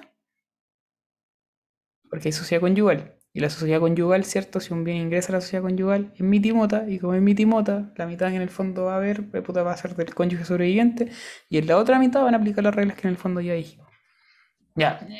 Esto más bien práctico no tiene mayor importancia para efectos del grado, pero lo importante es que igual lo tengan desde ya interiorizado que en el fondo hay diferencia. ¿ya? Si en el fondo soci- no, no es que, no es que hayan diferencia en sociedad conyugal, sino que simplemente hay que hacer otra, otras labores. ¿ya? Hay que hacer tareas previas. Pero eso para cuando sean abogados y les vaya bien. No tengo ninguna duda que después van a llegar igual a preguntar weas así. Último día pregunta. Pero ténganlo en consideración. Bien. Beneficio inventario. Eh, implica no hacer herederos, no hacer a los herederos que eh, respondan de todas las obligaciones hereditarias y testamentarias, sino hasta la concurrencia del valor total de los bienes que han heredado. ¿ya? En el fondo, ya lo adelanté cuando estábamos hablando del fisco, hay una limitación de responsabilidad. ¿ya? Y solo favorecen a los herederos, no a los legatarios, ¿ya? porque los legatarios no tienen responsabilidad en realidad las deudas, solo subsidiariamente. Es un beneficio de orden público, no se requiere declaración judicial. De hecho, el beneficio inventario la posición efectiva ante el registro civil se coloca en el formulario, nomás se marca una X. Y en el caso de el- la judicial, cuando hace la posición efectiva judicial, se hace presente la solicitud de posición efectiva. No produce separación de patrimonio, y esto es relevante y es muy preguntable. Y por último, genera responsabilidad del heredero. Es una limitante responsabilidad, pero no la excluye.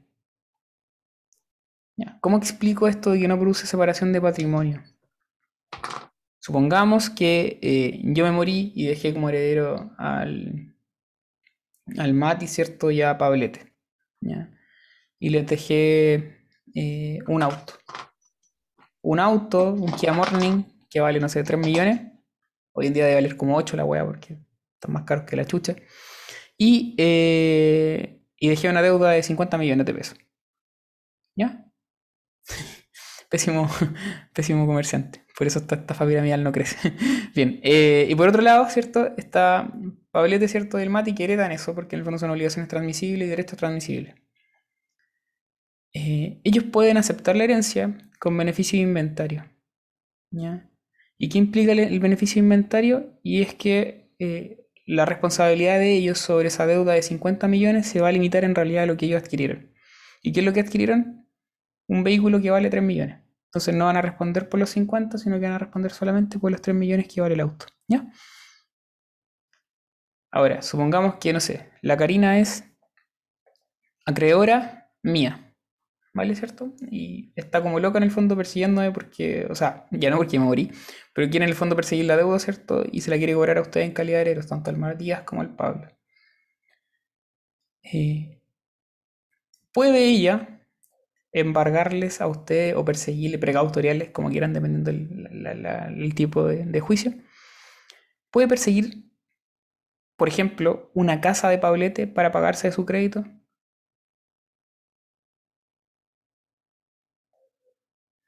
O debe necesariamente perseguir el auto que heredaron.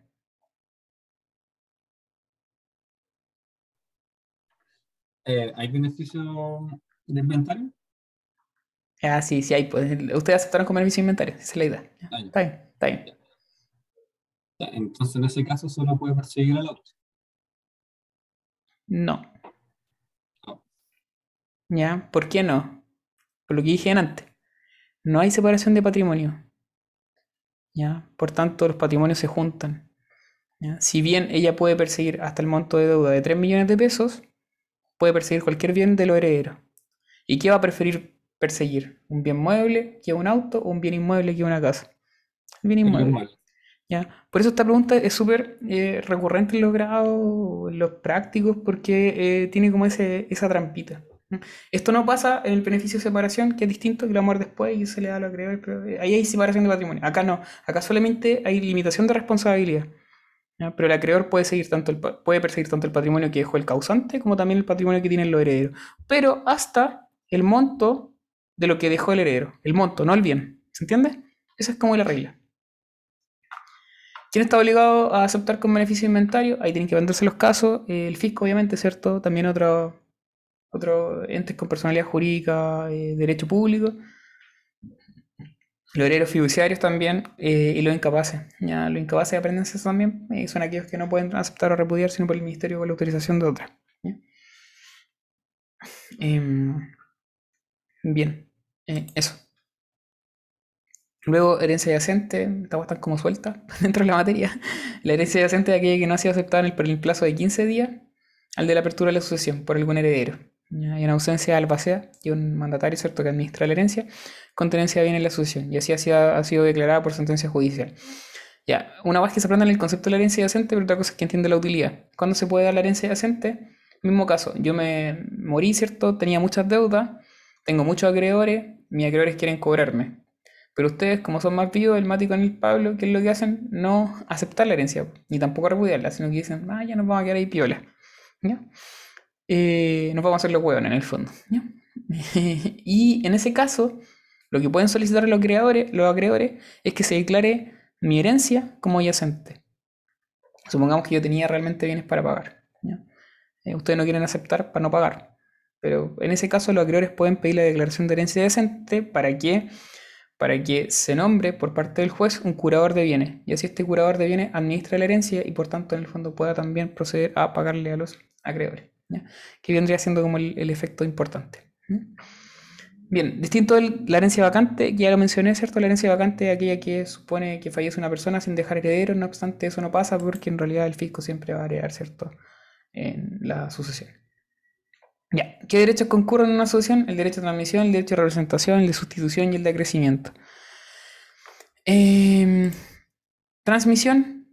Aquí lo importante es que entiendan los supuestos y que no pueden chocar, ¿ya? No puede chocar el derecho de transmisión con el de representación. Voy a empezar a apurar para no terminar tan tarde, ¿ya? Eh, el derecho de transmisión con el derecho de representación no pueden chocar, se dan en momentos distintos. Eh, el derecho de representación, que ya dijimos que operaba en el primer orden de sucesión y también en el tercero, eh, tiene como concepto, está acá creo, que si el heredero o legatario cuyo derecho tal asociación no han prescrito fallece antes de haber aceptado repudiado su herencia o legado que se le ha deferido, eh, transmite. Ah, no, este no, es el derecho de transmisión, no he dicho nada. El derecho de representación está en el 984, inciso segundo, y se señala aquí en la ficción legal en que se supone que una persona tiene el grado de parentesco y los derechos hered- hereditarios que tendría su padre o madre si éste no quisiese o pudiese suceder. ¿Qué requisitos tiene el derecho de representación? Que sea una sucesión intestada. ¿ya? El atestada puede operar, pero hay una excepción aparente. Después la vamos a leer. Debe faltar el representado. Debe eh, el representante ser descendiente del representado. No opera hacia arriba, sino que opera solamente hacia abajo la representación. Debe haber parentesco entre el representado y el causante, porque en el fondo el representado eh, va a ser o un hijo o un hermano, primer o tercer orden de sucesión. Y por último, el representante debe ser capaz y digno de suceder al causante, porque ocupa el lugar que tenía el representado. Acá lo importante para poder entender la diferencia entre la representación y la transmisión es entender cuándo puede faltar el representado. El representado va a faltar cuando no puede, ¿ya? porque por ejemplo, eh, cuando no puede heredar ya, porque en el fondo es incapaz, es indigno, está desheredado o bien murió, o cuando no quiere porque repudia. En esos casos va a haber representación. El supuesto en conflicto que se da con la transmisión es el supuesto de la muerte solamente, no en lo otro, en la muerte. Porque el derecho de transmisión también opera en caso de muerte del transmitente. O sea, el transmitente muere sin haber aceptado o repudiado la sucesión del causante. Y como muere sin haber aceptado o repudiado ese derecho transmisible, entonces pasa al transmitido. Se aprende los requisitos, obviamente, pero aquí lo importante, insisto, es entender por qué no chocan. ¿Y por qué no chocan? Porque la transmisión, en el caso de la muerte, ahí va a ser después del causante.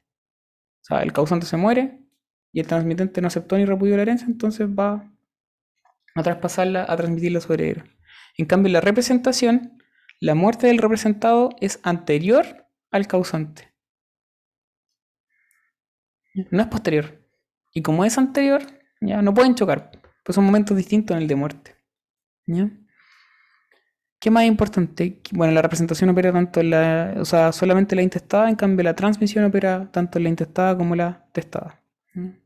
Ahí se prenden los requisitos, no voy a entrar a detallar eso. Eh, ahí está mejor explicado. Hubiese usado esa diapo mejor antes, bueno, la chucha. Creo que estas las complementó el Axe en algún momento. Pésimo. No, no, había revisado la tía porque conste. Em, bien. Eh, ¿Cuál es el efecto del derecho de representación? Que el representante ocupe el lugar del representado porque la ley considera al representante como si fuera el representado. Se puede suceder además a una persona por estirpe por cabeza. Y los que suceden por representación eran en todos casos por estirpe. No voy a entrar más a detallar. Ya se aprenden ahí las diferencias entre la transmisión y la representación. Lo más importante en el fondo es lo que les señale. Ah, y otra cosa importante, la representación solamente opera respecto de la herencia, en cambio la transmisión opera también dentro con los legados. También puede haber transmisión del, legado porque perfectamente un asignatario puede haber estado en mora, ¿cierto?, de aceptar o repudiar ese legado. Em, bien. En cuanto al derecho a sustitución y a crecimiento, esto opera en el atestado, así que prefiero que en el fondo lo veamos después. ¿ya? Solamente el atestado. Asignaciones forzosas. Eh, para contextualizar, yo sé que estuvieron, eh, las asignaciones forzosas, ¿cierto? En sucesorio cuando lo hace poco, me imagino que lo vieron como en el último año o en cuarto. Cuestión importante, ¿dónde operan las asignaciones forzosas? ¿En la sucesión testada o en la sucesión intestada? en ambos. Eh, ¿Y cómo operan en la intestada? Eh, bueno, la que está en la totalidad del patrimonio. Las asignaciones forzosas se dividen según las reglas. La intestada eh, depende si, si utilizó su cuarto libre disposición o su cuarto libre mejor. Ya. Pero por ejemplo, si se murió mi papá, ¿cierto? Con cuatro hijos. ¿Ya? ¿Dónde están las asignaciones forzosas ahí? Quizás me estoy confundiendo, Carlos se está hablando por agua. No, si no andáis tan mal. No, pero más allá no te sabría responder. Ya, pero está bien. ¿ya? Vamos viendo. Las asignaciones forzosas son aquí que el testador está obligado a hacer. Se habla del testador, ¿cierto? No la intestada. Eh, y que se suplen cuando no la ha hecho, aún con perjuicio de sus disposiciones testamentarias expresas. ¿Ya? Deme un segundo y a prender la luz porque si no me da miedo.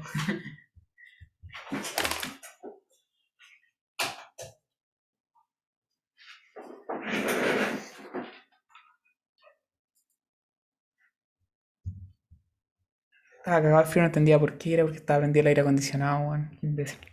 Ya. Eh, bien. Eh, en teoría, ¿cierto? Más allá del concepto que se da, operan tanto en la intestada como en la testada. Ya, si está bien eso, está bien, es, es correcto. Pero si se fijan, en el fondo siempre se estudia más bien en lo que es la asociación testada. Característica. El testador está obligado a hacerla, prevalecen por sobre las disposiciones testamentarias, ¿cierto? eh, forman parte, o más bien lo que hacen es limitar, ¿cierto? La, libertad para testar, de ahí que surja este sistema de libertad restringida. Eh, ¿Qué más? Eh, se establecen por la ley mecanismos de defensa de las asignaciones forzosas.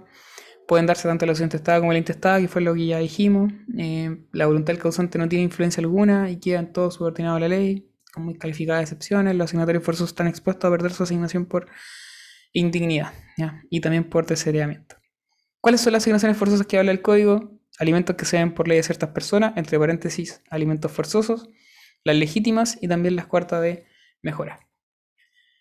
Em, bien, alimentos que se ven por ley de ciertas personas. Referencia express a esto. Lo importante es que le corresponden a aquellas personas que tengan un título legal para exigir del causante una pensión alimenticia. Esta pensión alimenticia debe haber sido declarada ¿ya? por decreto judicial antes de la muerte o bien de haber estado en tramitación la, causa, a lo menos. Si la persona no recibe alimento alguno, nunca demandó ni nada, o eran voluntarios, no aplica los alimentos que se ven por ley de ciertas personas porque no serían alimentos forzosos, sino que serían alimentos voluntarios. Eh, otra cuestión más importante es que solamente estos alimentos forzosos van a ser eh, asignaciones forzosas cuando se trata de personas que tienen derecho, o sea, perdón, que no sean asignatarios forzosos del causante por otras razones. Por ejemplo, un legitimario, un, hijo, por ejemplo, no podría cobrar alimentos forzosos porque en el fondo es hijo y debería ver como hijo. No obstante, yo, por ejemplo, podría tener una, pensión de alimentos, ¿cierto?, a favor de mi hermano, decretada por sentencia judicial, eh, o a favor de un nieto, y aún así, en el fondo, tener legitimarios de otro tipo. Entonces, en ese caso, sí, esa persona que recibe esos alimentos va a poder eh, cobrarme estos alimentos forzosos. Otra cuestión importante es que eh, el asignatario no haya incurrido en causal de injuria atroz, que en el fondo fue lo que hablamos delante. Que es importante que lo tengan a la vista, que está en el 968, si no me equivoco, el código civil. Y que un tipo de indignidad, ¿cierto?, que es más grave. Eh, en cuanto a la forma de pagar estos alimentos, pueden ser por la sucesión, ya si es que en el fondo el testador así lo señala. Eh, ah, no, perdón, por la sucesión como baja general de la herencia, o bien por alguno de los asignatarios que en el fondo puede haber señalado el testador en su testamento eh, para alguno de ellos. Y eso en principio ya hay un tema aquí con los alimentos forzosos cuantiosos que pueden existir también porque la herencia puede ser más chica y ahí hay una acción para efectos de disminuir la cantidad de los alimentos para no perjudicar ya a otro legitimario. Bien, las legítimas, estas son importantes, ¿ya? que aquella cuota de los bienes de un difunto que la ley asigna a ciertas personas legítimas, eh, que, que, la ley asigna a ciertas personas llamadas legitimarias. 1182, ¿cierto? Van a ser los hijos personalmente representados por su descendencia, los ascendientes, salvo cuando la paternidad o maternidad ha sido determinada judicialmente en, en oposición. El cónyuge civil sobreviviente, perdón, el cónyuge sobreviviente o bien el conviviente civil sobreviviente. Salvo que aquel por su culpa haya dado ocasión a la separación judicial, ¿cierto? Que en ese caso no va a ser considerado legitimario. Tienen preferencia para su pago, no pueden ser objeto de modalidades, cuestión importante eso. Eh, se calculan sobre la base del acervo líquido bien de los acervos imaginarios, ¿cierto? Porque dijimos que los acervos imaginarios se crean una vez que eh, se ha afectado, ¿cierto? Mediante donaciones a los legitimarios. Eh, se clasifican en legítimas efectivas y legítima rigorosa. La legítima rigorosa es aquella parte de la mitad legitimaria que corresponde a cada legitimario. Sin más, en cambio la legítima efectiva corresponde a la legítima rigurosa incrementada, ya sea porque el testador no dispuso de cuarto de mejora o no dispuso de libre disposición. Y en ese sentido la legítima se va a aumentar, a incrementar. Eh, ¿Qué más? ¿Qué más? ¿Qué más? Eh, respecto de... Eh, el causante puede celebrar el pacto de no mejorar con los legitimarios, con nadie más. Y por último, los legitimarios tienen acción de reforma testamento y también hay preterición respecto a ello. Ya se lo vemos más adelante. Em, eso, ya. Eh, acá lo importante, y, vuelvo a insistir, bueno, terminamos primero la mejora. La mejora es la parte de la herencia que solo puede destinarse por voluntad del causante a cierto tipo de heredero, pero sin que exista la obligación de hacerlo. ¿Quiénes son titulares? El cónyuge sobreviviente, los descendientes del causante, los ascendientes del causante o el conviviente civil sobreviviente. aquí lo importante es que distingan ya. Las mejoras no son solamente para los legitimarios, el código es un poco más amplio porque habla de los descendientes o de los ascendientes. Por tanto, si yo tuviera un hijo que va a ser legitimario, perfectamente le puedo dejar el cuarto de mejora a un nieto, a un bisnieto, aunque no sea legitimario. No es legitimario, ¿cierto? Porque tengo hijo y ese hijo es legitimario. Pero no hay problema, porque el código amplía un poco las mejoras, ¿ya? Es un poco más amplio, pero igual lo restringe netamente a familiares, ¿ya? Eh, alguna vez, cuando recién salí de la U, me acuerdo que en una teoría, bueno, estaba mandando un testamento para bajar, un caballero quería dejarle algo a un nieto, bueno, y más lo que me huevearon porque le iba a hacer con cargo a, la, a huerta de mejores, bueno. De hecho me decían que no, que no se podía, que no se podía. Entonces ustedes ahora ya tienen claro que las mejoras sí, ya pueden ser a nietos, pueden ser a, abuelos, a lo que sea. Características son semiforzosas, porque en el fondo puede que el testador lo haga o no, da lo mismo, cosa de él. Además está limitada, ¿cierto? Por eso se entiende que son semiforzosas. No se presumen, hay que hacerlas por parte del testador, por tanto, la intestada no hay mejoras. Eh, son susceptibles de sujetarse a modalidades siempre y cuando se establezcan en beneficio de las personas que pueden ser asignatarias.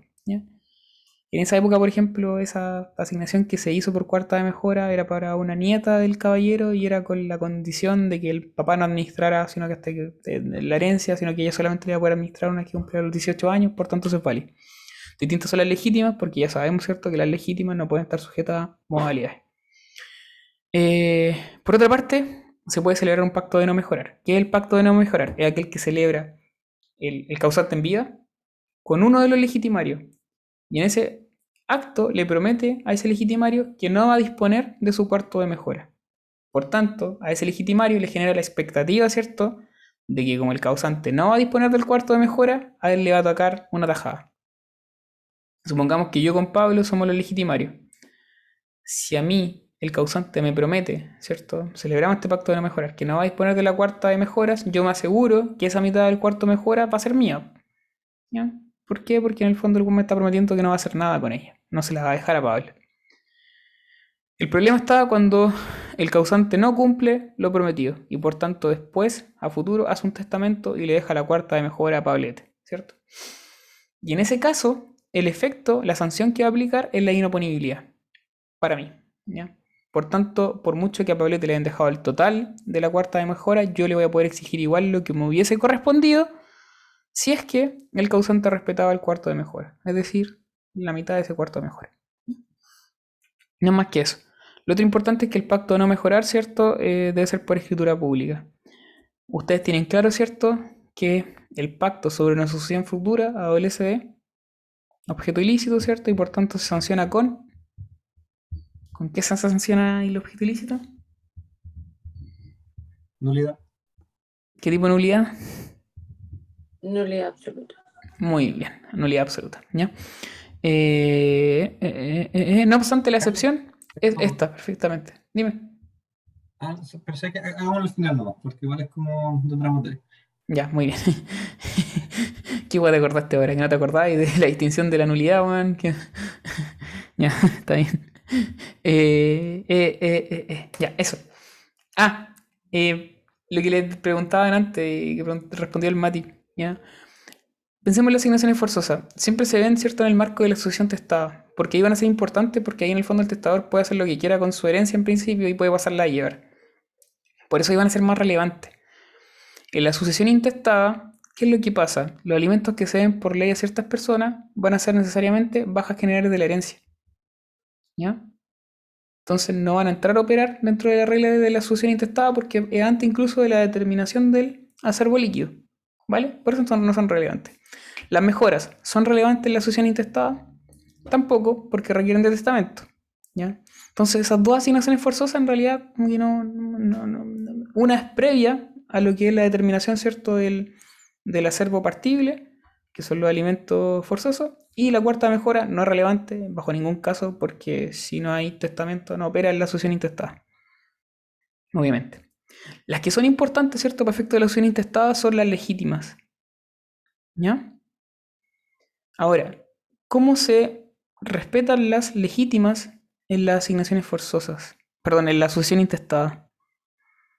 Para allá iba la pregunta de antes. Sofi, te te prendiendo el micrófono. El, el orden es sucesorio del primer y segundo. Sí, muy bien. Ya. Las legítimas, los legitimarios se confunden en la sucesión intestada con el primer y segundo orden sucesorio. ¿ya? Y por tanto, por eso se respetan.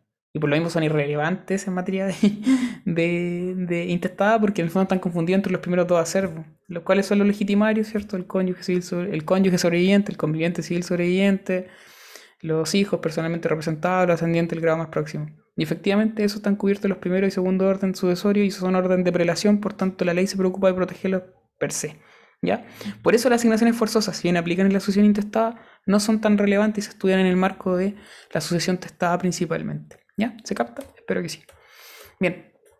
Eh, en cuanto a la defensa de las asignaciones, prefiero volver acá después. ¿ya? Vamos primero a lo que es el, eh, la sucesión testada. ¿ya? Que es más importante. Que el testamento, por último, dejamos lo otro las acciones para la próxima semana para no terminar tan tarde, considerando que el año un poco más corto. Eh, ¿Qué es la sucesión testada? Es aquella en que el causante ha otorgado testamento disponiendo de todo parte de su patrimonio transmisible y realizando declaraciones de contenido no patrimonial que puedan ser de su interés. El testamento está definido en el artículo 999. Es fácil ese artículo guardarse el número porque está como antes del 1000. Así como para ustedes también es fácil recordar, ¿cierto? El 102 del matrimonio porque sienten los dos. Ya guas son como de perogrullo, ¿ya? No se les puede olvidar el número.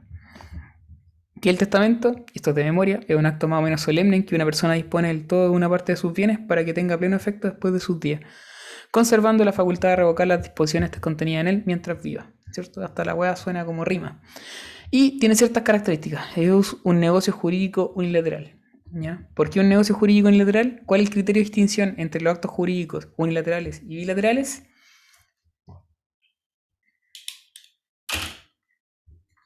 ¿Cuál es el criterio de distinción entre los actos jurídicos unilaterales y bilaterales? Eh, la cantidad de voluntades. Ya, muy bien. Por eso es un acto jurídico unilateral, ¿cierto? Y además es unilateral simple, porque solamente requiere la voluntad, solamente puede tener la voluntad de una persona. Eh, no pueden haber, por tanto, testamentos, ¿cierto? Conjuntos o mancomunados.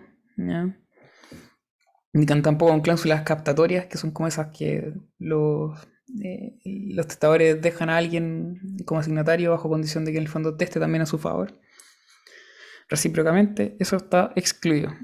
Eh, el acto jurídico unilateral por esencia, ¿cierto? Si le preguntan un ejemplo, este es. Por otra parte, solemne, en el sentido del artículo dice más o menos solemne. Ustedes saben que siempre es solemne, no obstante, pueden haber testamentos con más o menos solemnidades. Es un acto personalísimo, insistimos, ¿cierto? Es un acto unilateral de, eh, simple, de una sola persona. Eh, y es un acto gratuito, ¿cierto? Eh, ¿Qué más? ¿Qué más? ¿Qué más? Eh, hay, produce efectos provisionales o esencialmente revocables porque no se puede limitar la facultad de revocar. Y el objeto principal es la disposición de bienes. ¿ya? No obstante, no es la única porque perfectamente pueden haber testamentos solamente con declaraciones. Es decir, yo hoy día no tengo muchos bienes, eh, tengo una bicicleta eléctrica, tengo... eh, ¿Qué más tengo? Un micrófono ahora, caro la wea. Eh, y perfectamente podría ir a testar, ¿cierto? No disponer de ninguno de mis bienes, pero sí podría dejar muchas declaraciones diciendo que ustedes los quiero mucho. Y no hay ningún problema en ello. Respecto a los requisitos del testamento, eh, tiene requisitos internos y requisitos externos. Los externos son formalidades. ¿Se acuerdan del concepto de formalidad? Las formalidades son requisitos legales, que, requisitos legales externos que establece la ley, ¿cierto? Para la eh, eficacia de los actos o contratos. Acá es un poco lo mismo, ¿cierto? Los externos son las formalidades. Los internos dicen relación con la capacidad para testar, la voluntad exenta de vicio, el objeto y la causa. Es decir, más o menos los mismos requisitos, ¿cierto? De todo acto jurídico. No es más que eso. Eh, bien, ¿qué más? Eh, Alguien habló por el chat, no sé qué lo que hablaron. Ah. Chao Mati, estoy bien. Eh, bien, ¿qué más? Respecto de eh, los requisitos internos, tenemos la capacidad para testar. Nuevamente, si les preguntan quiénes son capaces para testar, por regla general todos son capaces, salvo los que la ley declara como incapaces. ¿Y quiénes son los que la ley declara como incapaces? Están en el 1005 del Código Civil. Y ahí están, el impuber. Ojo, es el impuber, no es el menor de edad. El menor de edad perfectamente puede testar. Se entiende que puede testar porque si testa como el hoyo, ya para eso están las asignaciones forzosas que van a corregir el problema. También está eh, el interdicto por demencia. Tiene que estar interdicto acá. En general, los dementes se consideran incapaces en todas las otras reglas, como en contractual, ¿cierto? O también en sucesorio. Perdón, en daños. eh, es como el demente per se. Acá no, acá es el demente interdicto. En tercer lugar, el que no estuviera en su sano juicio por ebriedad u otra causa. Aquí igual podría entrar el demente sin interdicción. ¿ya? Podría estar privado de razón. Y en cuarto lugar, aquellos que no pudieran expres- expresar su voluntad claramente. La gracia es que si testa un incapaz, este es nulo. ¿De qué vicios de la voluntad puede eh, adolecer el testamento? Se entiende que es del error, de la fuerza y del dolo. Respecto del dolo, los requisitos del dolo para que sea un vicio el consentimiento son dos. Debe provenir de la contraparte, ¿cierto? Y debe ser determinante. Eso son los que se estudiaron en negocio. Pero acá en el dolo, ¿cierto? No puede provenir de la contraparte porque es un acto jurídico unilateral. Eh, No obstante, se entiende que en los actos jurídicos unilaterales igual puede haber dolo y aquí se acepta que en el fondo provenga de un tercero. Sin perjuicio de ello, también puede concurrir con una causal de indignidad. Luego, la fuerza. Se señala por parte del Código eh, eh, eh, Civil, por el 1007, si en el fondo la fuerza es una nulidad total del testamento, implica nulidad total del testamento o solamente nulidad parcial del testamento. Y también se discute si es nulidad relativa o nulidad absoluta. Creo que eso estaba más adelante, ya no, no estaba más adelante. Eh, respecto de, de la, la doctrina mayoritaria, entiende que es nulidad relativa, porque es un vicio el consentimiento, ¿ya? y a la vez es una nulidad total de este testamento. ¿En qué sentido nulidad total? De que se anula por completo. No es solamente una cláusula específica, sino que es entero, íntegramente nulo. La discusión se da por la redacción del artículo, no más, no más que eso. Y luego tenemos el error, que puede ser sobre la identidad de la persona o bien sobre los motivos de la asignación. En ese caso, sobre los motivos no es nulidad la sanción, sino que se obtiene por no escrita, ¿ya? como si no fuese existente. Siempre y cuando se cumplan con los requisitos de que sea determinante el error, de que debe constar en el testamento, en el fondo, el motivo y que debe ser erróneo. En cuanto al objeto, ¿cuándo se entiende que el objeto es ilícito? Cuando no recae sobre bienes propios del causante, cuando no es posible en ilícito, ¿cierto? Y cuando no es determinado o determinable. Y respecto de la causa, bueno, la causa vale ya para todos los efectos y todos lados ya. Eh, aquí sería cierto eh, una liberalidad también por parte del causante disponer de sus bienes. Em, ¿Qué más? En cuanto a los requisitos externos, ya dijimos que son las formalidades y esas se estudian según cada tipo de testamento. Por otra parte, hay requisitos que son comunes a todo testamento y estos son que sea escriturado. Todos los testamentos son escriturados, incluso el testamento verbal. Tienen la mala concepción de entender que el testamento verbal no se escritura. Pero si el testamento verbal se otorgó y no se escritura, la sanción es que caduca y por tanto se entiende que nunca existió. Entonces todos los testamentos se van a escriturar. Lo que pasa es que el verbal se escritura después de que en el fondo se otorgó, con mucha posterioridad, hasta 30 días después. Pero ese es otro tema. ¿ya? Los testamentos tienen que estar escriturados y tienen que estar otorgados ante testigos capaces. ¿ya? Que esa es como la regla. Y hay ciertas reglas de capacidad que están en el Código Civil. Y el último requisito es que dos testigos al menos deben estar domiciliados en la comuna o proporción de comuna en que se otorga el testamento. Respecto de los requisitos externos, las formalidades de cada testamento, podemos distinguir entre los testamentos solemnes y los menos solemnes. ¿ya? Eh, y los solemnes se clasifican en abierto y cerrado. Los menos solemnes no entran por el grado de lutal, me los salto, pero al menos tienen que saber que están los verbales, los marítimos y los militares. Estos se pueden otorgar en ciertas circunstancias, ¿ya? y lo importante es que se escrituren. En algún momento tienen que escriturarse porque si no se escrituran, caducan. Y son menos solemnes, ya en el fondo privilegiados, no es que no sean solemnes. Por otra parte, tenemos los solemnes que pueden ser abiertos o cerrados. El abierto es aquel en que el testador hace saber de su disposición a los testigos y al escribano, si lo hubiere. Y el cerrado es aquel en que no es necesario que los testigos tengan conocimiento de las disposiciones del testamento. Respecto del abierto, se puede otorgar de dos formas. Sigue siendo abierto, pero son dos formas distintas de otorgarlo. La primera, ante tres testigos más notario o funcionario competente, el escribano. Y la segunda forma es ante cinco testigos, sin funcionario público, sin escribano. En ese segundo caso, es necesario la publicación del testamento, que es una gestión voluntaria que se lleva a cabo ante el juez de letras del último domicilio del causante. ¿Para qué? Para que cite a, a los testigos, a los cinco testigos, a que reconozcan la firma en el fondo y le den validez al acto. Eh, el de funcionario público más tres testigos no es necesario porque en el fondo la agua tiene el carácter de instrumento público, por tanto se presenta al toque para efectos de la posición efectiva. ¿Cómo se otorga el testamento abierto? Eh, bueno, hay que escriturarlo, ¿cierto? Pero se debe hacer lectura del testamento ante todos los testigos. Se debe leer a voz por el escribano o por el testigo designado, ¿cierto? Debe estar el, testi- el testador más los testigos presentes. Y por último, estar la firma de todo al final del testamento. Hay personas que van a estar obligados a, a hacer este testamento abierto y no pueden hacerlo cerrado por cuestiones de incapacidad lógica, ya, de inhabilidad lógica. Y en este sentido están los ciegos, sordomudos, que no pueden darse a entender claramente por escrito, ¿cierto? Eh, obviamente tienen que hacerlo abierto. Y eh, el que no sepa leer o escribir, ¿ya? Y el cerrado va a ser ante el notario o escribano, ¿cierto? Más tres testigos. Cuestión importante acá, eh, lo que se hace acá en el cerrado es que se lleva el sobre ante el notario y este se deja, ¿cierto? Guardado ahí, o bien el testador igual se lo puede llevar. Eh, lo que se firma es la carátula, no se firma el testamento del documento que está al interior. ¿ya? En este caso es cuando se lleva a cabo la apertura del testamento.